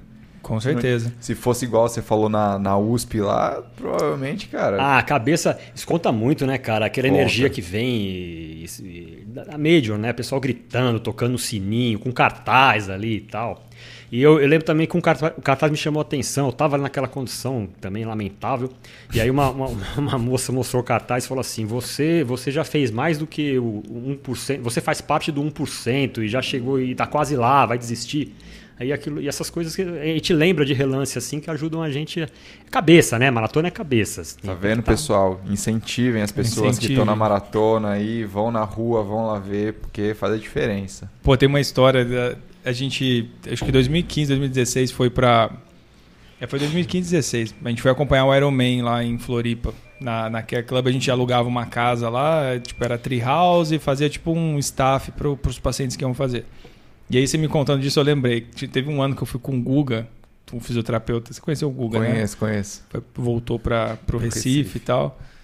E, e aí a gente ficava no final do Ironman, cara, imagina Ironman, né? Tipo, era o final da maratona ali no loucura, quilômetro 42. Loucura. loucura. Na. Puta, agora não vou lembrar o nome da, da avenida ali, mas a gente ficava ali na frente ali. E como a gente já estava no quilômetro 42 e faltava só. Na verdade, era, era no 41 e alguma coisa, faltava menos de um quilômetro. E o que a gente ficava gritando para os caras correndo, Cara, não falta mais quilômetro, falta só metro, é só metro agora. Agora você já chegou já. E era, e era esse incentivo, assim, ficava todo mundo ali na. Pré-tapete vermelho ali. Cara, é, a gente falou. Cara, Iron Man chega a galera né, Destruída. quase morrendo ali. E aí o incentivo era esse, cara, já não falta mais quilômetro, não tem mais quilômetro para fazer, agora é metro, agora você acaba aí esse você negócio. Você viu os caras dando uma aceleradinha, né? Cara, você via de tudo, cara, você via de tudo. E a galera gritava mesmo. Uma das coisas mais legais que existem, cara, parece estranho isso, né? Parece que parece uma sugestão estranha, mas não é.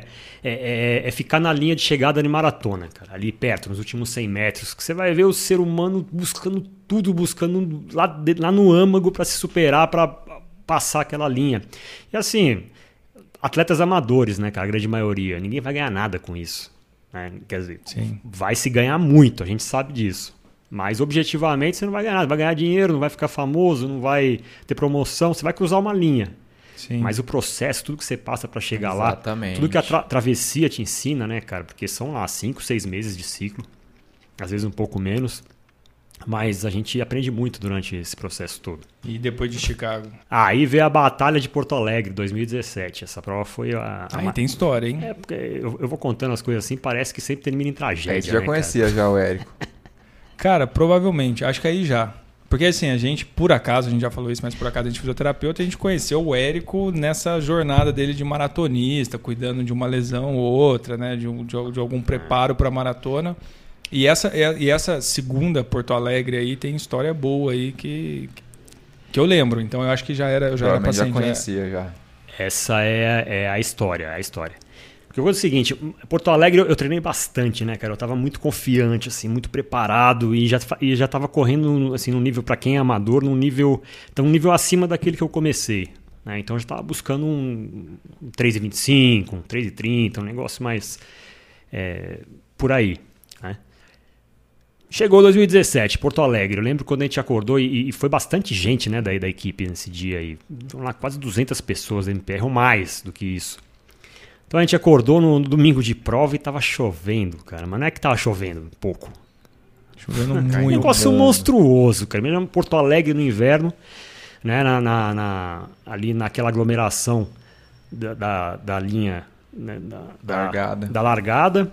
Porto e... Alegre é julho, é ju... junho, junho. Junho. Puta frio, chovendo. Tava bastante frio, assim, não tava nada insuportável, tava acho que 12 graus, mas chovendo, assim, em os raios, né, cara? Trovejando e caindo raio.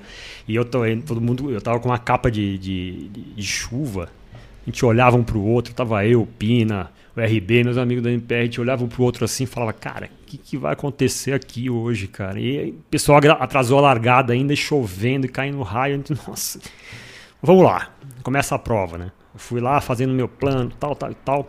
Tava bem, tava bem. Esse dia eu, foi, era a maratona que eu tava me sentindo melhor de todos. É, foi essa. Passou a meia bem? Passei a meia tranquilo, né? Chovendo bastante, chovendo, chovendo, poça d'água pra lá, pra cá. Chegou no quilômetro 30, eu fui pular uma poça d'água, terminando uma ponte, eu fui pular uma poça d'água, puxou minha perna atrás, deu uma hum. puxada. Pum. Mas puxada daquele jeito Fisgada. que. Né, eu, como fiz esporte a vida inteira, eu conheço. Daquele jeito que. Não dá para continuar. Eu falei, cara, puxou. E do nada, assim, eu fiquei, cara, eu fiquei frustrado, né? Mas aí veio o negócio do sangue japonês.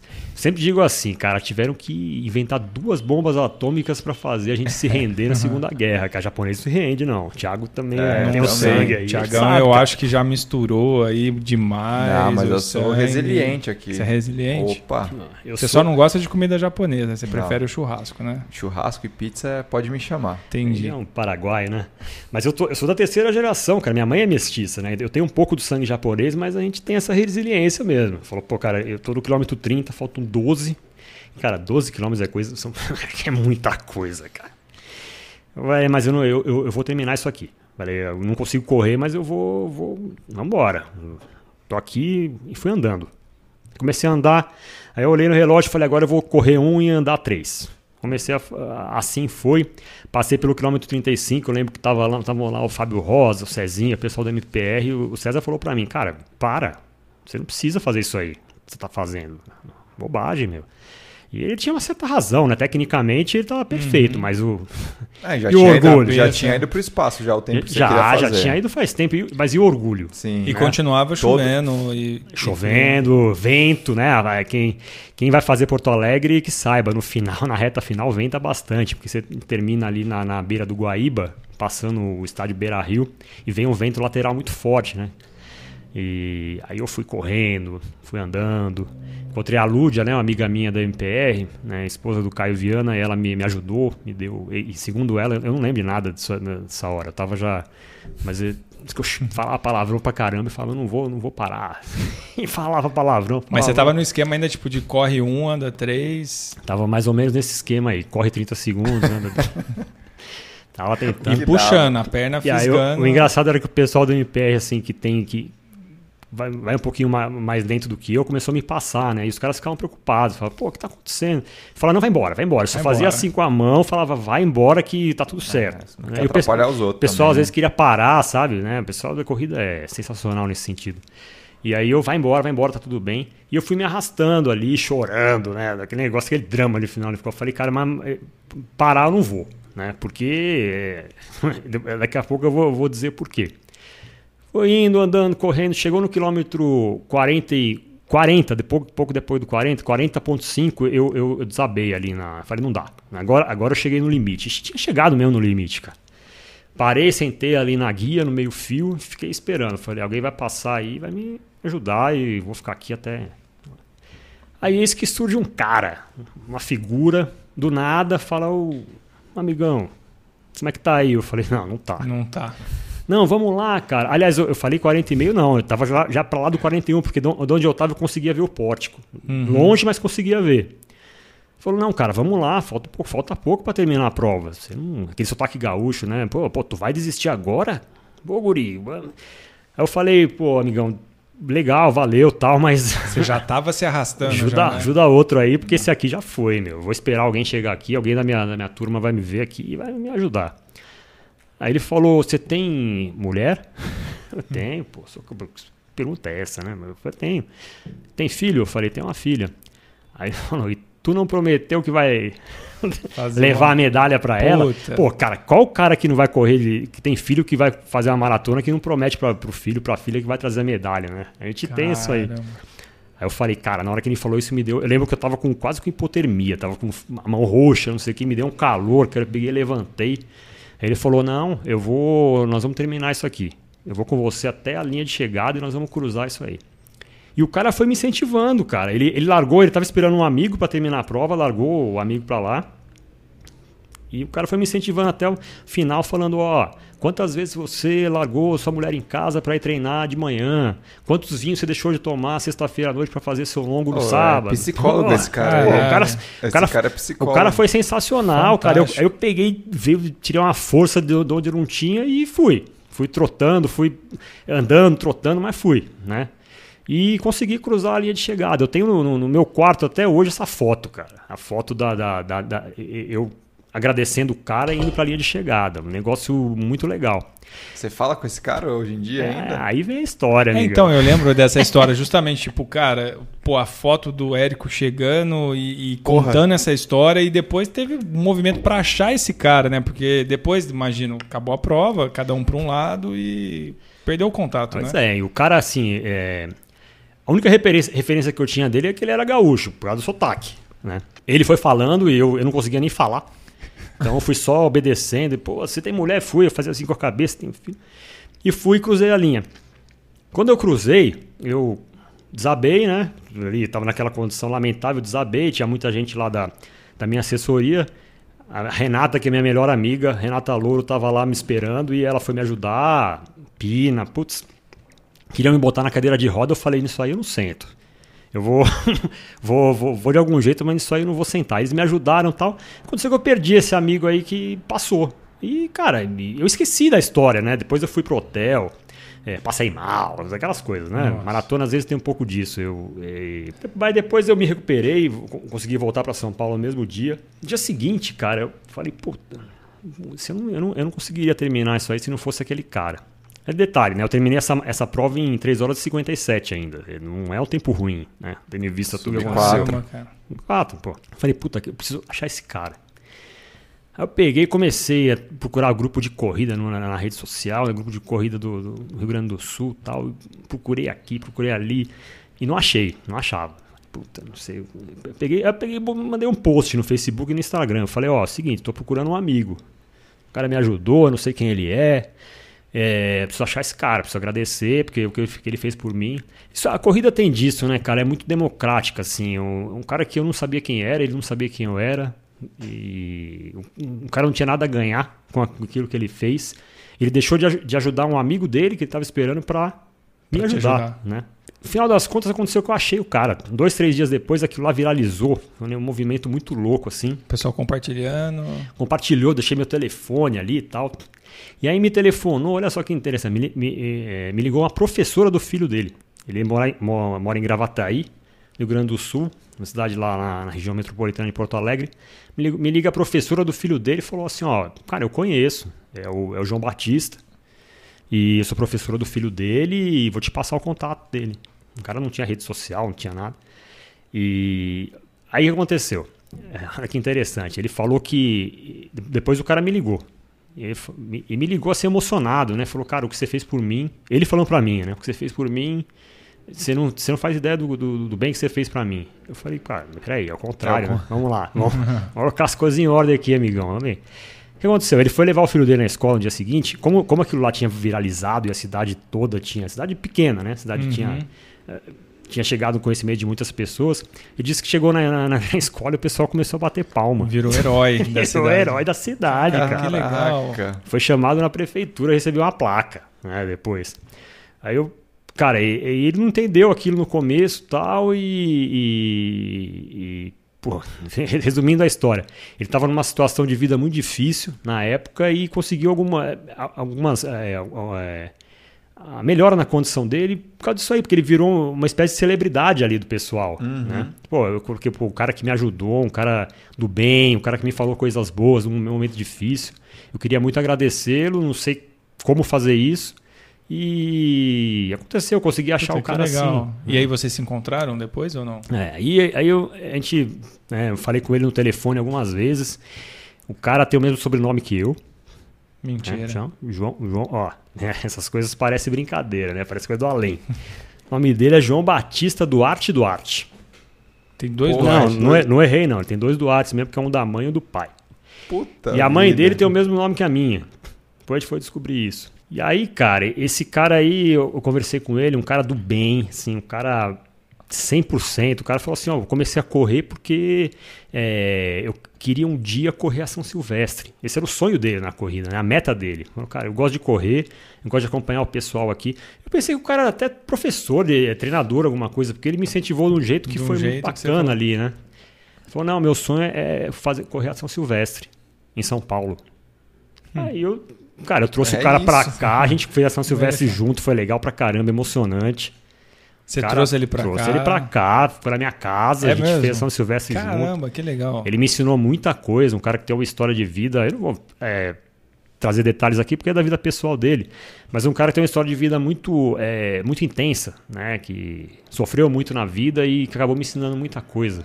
E eu conheci o cara ali na reta de chegada de uma maratona. Cara, que loucura, cara. E esses detalhes aí de sobrenome, não sei o que, nossa. Nome da mãe. Isso é legal demais. Aí vocês, passam, vocês fizeram a São Silvestre, passaram o fim do ano junto aqui. É, ele ficou aqui, virou, virou meu, meu amigão, falo com ele sempre. Você ainda fala né? com ainda ele? prometi que eu vou que eu, que eu vou, vou pro sul fazer uma prova com ele. E depois, depois acabou vindo a pandemia e tal.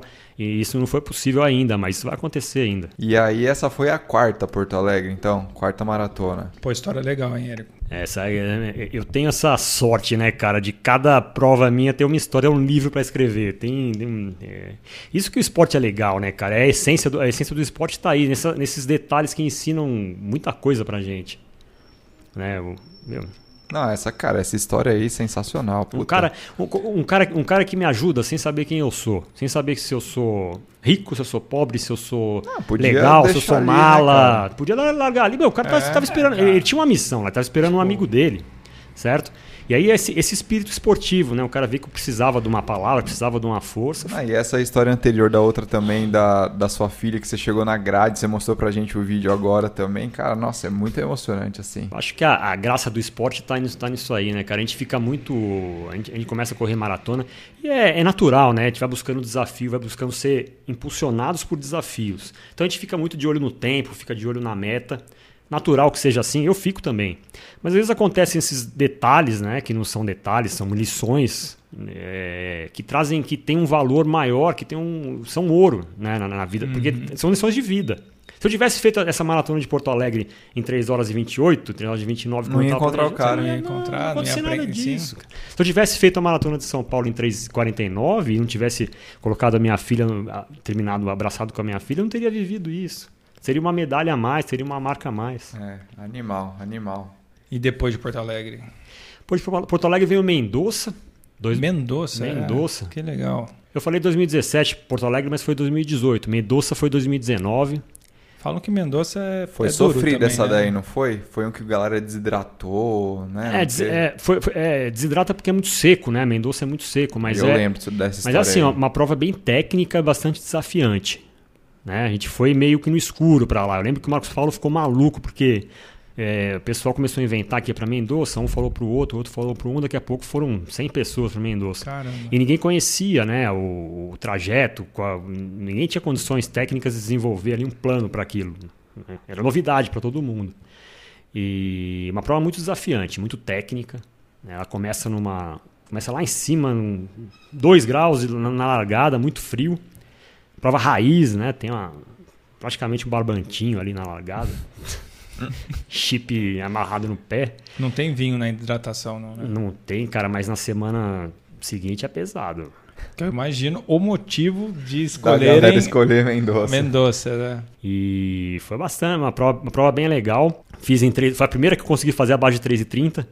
Fiz em 3 horas de 28, sem grandes intercorrências. Foi a primeira prova sem, sem muitas emoções, né? Assim, sem sem novidades. Ela foi dentro do, do que eu estava planejado. Mesmo uma prova, sendo uma prova dura, né? Foi bastante dura, né? Porque a gente tem. A primeira metade dela é, ela é sobe e desce sem parar. Ela começa lá em cima na montanha e vai. E você, você pensa o quê? Aí tu começa lá em cima ela só desce, né? Não. tem sobe, desce, sobe, sobe, sobe, desce, desce, desce, chegou lá, chegou, chegou lá embaixo. Que aí, aí você está na meia maratona. Na hora que você cruza os 21, passa por algumas vinícolas, é um trajeto bem bacana. E depois do 33, 34 até o final, que são aqueles quilômetros eternos, né? Que não, não uhum. nunca, é o sol na cara.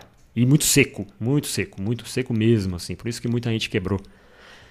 Mas é. deu tudo Pô, certo. Legal. Viu, Saulo? Saulo ia fazer, né? Saulo, Acho que ele vai fazer ainda, cara. Acho que ele vai fazer. O fisioterapeuta da clínica, fisioterapeuta do Fred, né? Que Fredão que tá devendo tá vir devendo, aqui, né? É, Fredão, vai vir daqui a pouco. esperando você, hein? Ele ia fazer Mendoza também ano passado, aí pandemia. Não, recomendo, recomendo. Tá, prova bacana. E depois tomou vinho pra caramba. Malbec pra caramba. Depois a gente fez nossa excursão lá, o pessoal visitando as vinícolas e, e vinho, vinho, vinho. Merecido, né? Merecidíssimo. Legal. E a última aí, antes de... Aí a gente teve Buenos Aires. Buenos Aires em, no mesmo ano de 2019, outubro, né? 2019 ou setembro, outubro, que foi a minha melhor maratona. Terminei em 3 horas e 21. Queria fazer abaixo de 3 e 20, consegui 3 e 21. Tô ali brigando para entrar em Boston, que é meu grande objetivo na, na, na, na maratona. O seu corte qual que é da faixa etária? 3,20. 3,20. 3,20, porque agora eu sou privilegiado por tempo, tô na faixa etária dos 45. é que tá foda, né? Boston, acho que todo mundo que tá fazendo, tipo, tem a linha de corte, mas tá cada, cada vez mais ah, pessoas fazendo. Difícil, né, cara? Uh, o, cada hora vai mudando. O corte, né? e aí. E aí... O que, é, o que é desafiante pra gente também, né? A gente tem que correr, buscar e. Tenho certeza que esse desafio, se eu conseguir alcançá-lo, espero alcançar, eu vou criar outro né? Uhum. O, o, esportista tem que ser assim. Até os 90 anos tem, tem bastante desafio ainda. Vou fazer a minha prova com 90 anos, cara. tá lá. E, bom, e aí Buenos Aires Foi, foi uma prova boa, então, né? Prova Você- excelente, cara. Eu gostei muito de Buenos Aires, assim, foi acima das minhas expectativas em termos de estrutura, organização, percurso, clima excelente. Muitos amigos por lá também e Foi uma turma grande. uma também. turma grande. Ah, Passa, sempre vai, né? passa pelo estádio do Boca. Eu nunca tinha, né? Eu gosto, sou fanático por futebol e tal. Passa E lá nunca- na La Bombonera. Nunca tinha passado pela La Bombo- Bomboneira, é um negócio imponente, assim, bacana pra caramba. Imponente. é. E foi a minha, em termos de tempo, né? Foi a minha melhor maratona. O Thiago já olhou pra mim, eu já sei o que ele vai falar, mas Ah, porque você conhece a Argentina, você conhece bem lá? eu conheço um pouco. Você foi quantas vezes pra lá? Fui uma vez. Por quê? Eu fui, É. eu ia fazer uma meia, a meia de Buenos Aires. Fui com a MPR também. Entendi esse ia aí, como é que eu foi? Cara, é foda, porque assim, eu já, eu já acho que eu já devo ter falado essa história aqui Não, já. aqui você não falou. O cara foi, estava inscrito, retirou o kit e não fez a prova. Cara, eu não retirei o kit, eu nem fui na feira. Eu tava inscrito, eu fiquei no hotel da MPR. Só que a história. Não, a galera já modificou pra caramba isso daí. Era 2016, era o meu último ano do doutorado, era defesa de tese. Eu tava naquele puta estresse, só que assim, fazia parte das férias minhas. Eu falei, eu vou fazer a meia de Buenos Aires e depois ia viajar pra outro lugar. Então eu já ia, ia amigo meu junto, ia meu, os padrinhos da Bianca, tudo, cara. Então eu falei, eu vou na, eu vou para Buenos Aires, eu não conhecia Buenos Aires. Só que, cara, eu fiquei no hotel da galera da MPR. Eu falei, já, já tinha desencanado a prova. O cara, o Fábio era o cara mais conhecido de Buenos Aires. Eu falei, cara, em Palermo, a gente ficou em Palermo. Eu conheci, cara, eu saía na rua, na esquina, porra, e aí, Fábio, e aí, Fábio, e aí descia pra tomar café, pô, era meus pacientes, tá, era aquela galera da, da MPR ali. E, pô, você não vai fazer? E aí a galera tudo se controlando, né? Aqueles dias que antecedem a maratona. E eu, cara, eu era, era vinho, era quilmes, era doce de leite, carne pra caramba. Os caras, pô, você não vai fazer a prova? Eu falei, não, tô aí pra, pra passear aí. Excelente. Mas eu ainda vou voltar pra Buenos Aires. Tá devendo essa, essa meia maratona aí. Certinho, certinho. Cara, isso aí, na verdade, eu acho que você, você- você- vi- viver faz parte, cara, é, de tudo. A gente precisa achar um meio termo em tudo, né, cara? É, e, cara, foi Pode legal, meu, conheci, pô, cidade legal, co- come bem. Gostei de lá, vou voltar ainda. E tava um puta frio, cara. Tava. Ah, esse cara, é- imagina. Você até acordou, né? Cara, eu acordei. Porque era, ia ter algum passeio e tal, domingo de manhã, a prova. E Não, eu acordei depois, né? A galera que acordou, acordou muito mais cedo. Eu acordei tipo sete e meia. Cara, tava cinza o tempo, frio pra caramba. Tipo, sei lá, 8 graus e, e serenando. Eu falei, nossa, imagina se Dá- eu tivesse lá. Ah, muito bom. Ô, Érico, Ah. e passos futuros agora aí? O que, que você tá almejando de provas? Ah, Tiago, a, a pandemia deu uma, uma refrescada né, nas ideias. Não tenho um plano a curto prazo. Quer fazer É. Boston? Uma coisa, cara, eu quero chegar em Boston, sim. Agora eu tenho, eu tenho esse desafio e Você vou tá até. treinando? Tô treinando. É, às vezes as, a- a- as intercorrências da vida vêm para ensinar alguma coisa pra gente, né? Nesse ano e meio de, de, vamos dizer assim, de pausa de provas, eu recuperei o prazer de correr. O que, que eu estou dizendo com isso? Que antes eu, a gente, eu corria movido por uma meta. Chegar em Boston, baixar meu tempo e tal. Quando as coisas mudaram, as coisas- a pandemia veio, essa, as metas nossas ficaram para em segundo, terceiro plano. E eu comecei a, passei a correr por correr, estou fazendo isso hoje, estou com supervisão técnica, tá valendo, tá, tá sendo bem legal, né? Tô, tô evoluindo e tenho a meta de chegar em, em Boston, de fazer o ano que vem a maratona de Hamburgo, Hamburgo. Hamburgo em abril, estava planejado. Faz tempo que tá planejada essa de Hamburgo, né? Faz tempo, seria em 2020. É, eu lembro. Mas essa de Quando- Hamburgo é- era que a galera ia fazer sub 2 e 40, Não, né? essa é Não. Frankfurt. Essa é Frankfurt, é. Frankfurt, Essa é é. Por que Hamburgo, então? Ah, porque a gente, a gente eu, eu, eu quero fazer todas as, as major que eu puder, né? Mas até chegar lá eu quero conhecer outras, outras provas também.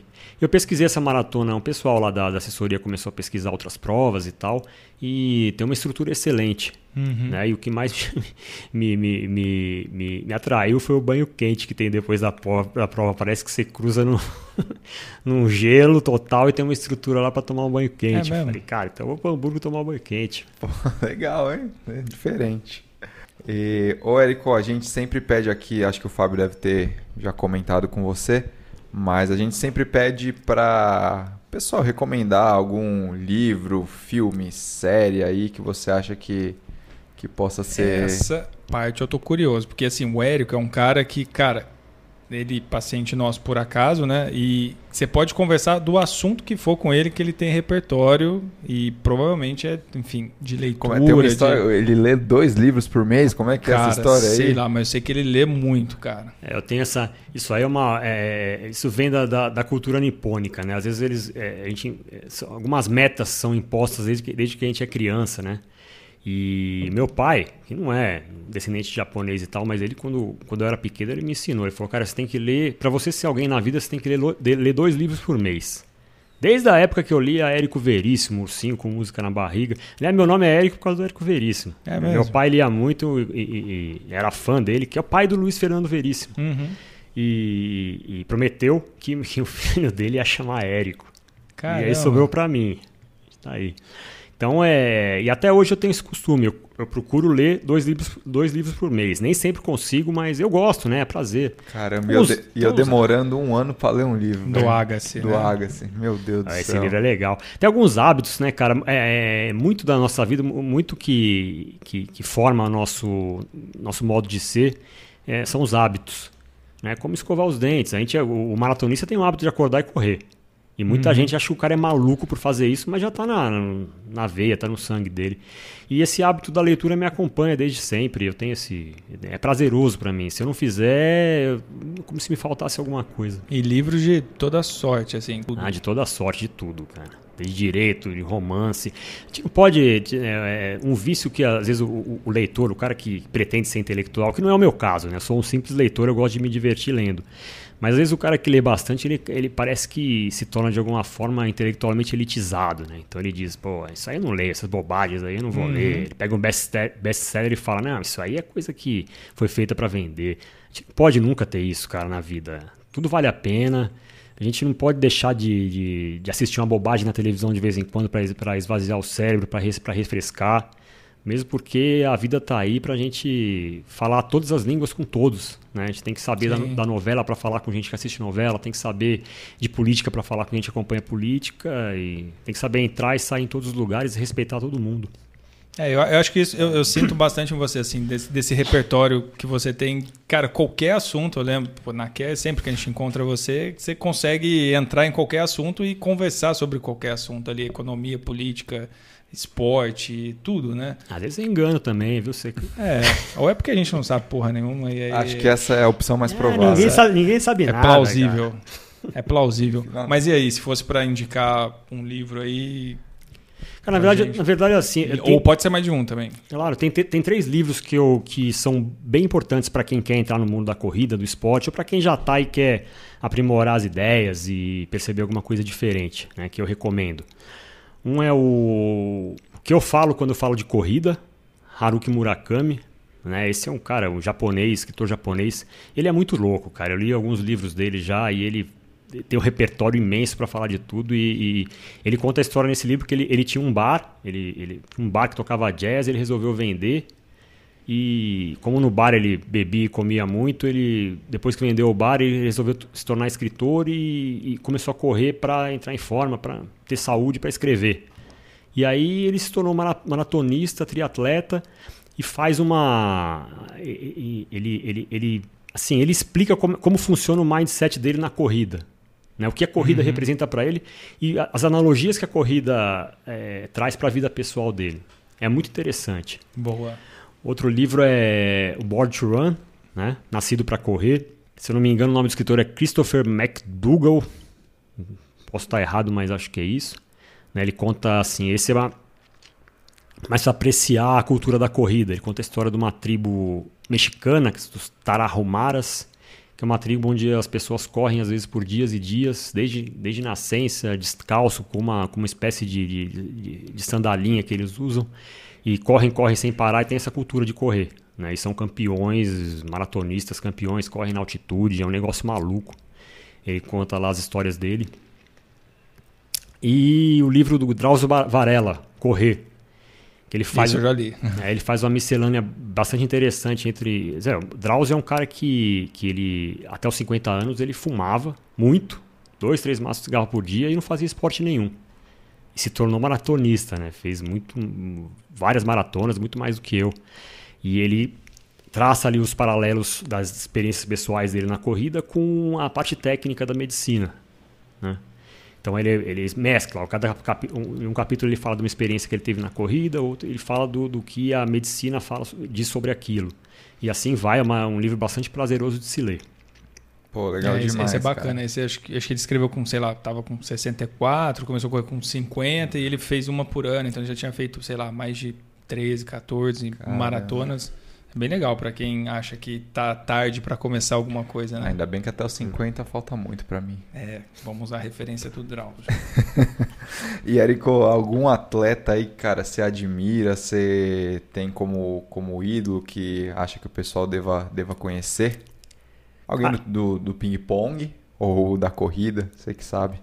Ah, do ping-pong. Ou de outro esporte também. você- Ping-pong tem o meu amigo Hugo Oyama, né? Que é um cara sensacional. Super campeão. De, eu não lembro nem quantos pan-americanos esse cara ganhou, cara. Acho que foram nove. Né, que tem muita experiência, muita bagagem. Onde que ele tá hoje? Ele, tá, ele, ele é técnico da seleção brasileira feminina. Né? Daqui a Uhum. pouco ele vai estar em Tóquio aí na Olimpíada. Bacana. né, mora em São Bernardo. Tem muita história para contar e muita experiência para passar. Um cara que eu admiro muito no esporte, eu, eu, eu, sou, eu sou brasileiraço, né, cara? Eu sou Pacheco, aquele cara que, que vê a amarelinha e chora de emoção. Então eu vou falar da- do esporte brasileiro. Um cara que eu admiro demais por vários fatores e motivos é o Guga. O Guga. O Guga, cara. O cara que, o cara que vence Roland Garros três vezes, sendo tenista no Brasil, que é o país do futebol, onde se dá, né, a gente dá muita importância pro futebol, acho que é um negócio desproporcional. Eu gosto muito de futebol, sou fanático, né? Sou palmeirense e tal, gosto da, da amarelinha também. Mas um cara que se destaca da forma como ele se destacou no nosso esporte é um fenômeno. O cara venceu, foi o número um do mundo durante um bom tempo e, e tricampeão de Roland Garros. Fantástico. O Guga foi na época que eu jogava tênis também. Era... Você jogava tênis? Jogava no interior. Essa eu lá não Cruzeiro. sabia, cara. Jogava tênis, fazia aula de tênis É no Cruzeiro, mesmo? futebol clube lá em Cruzeiro. É.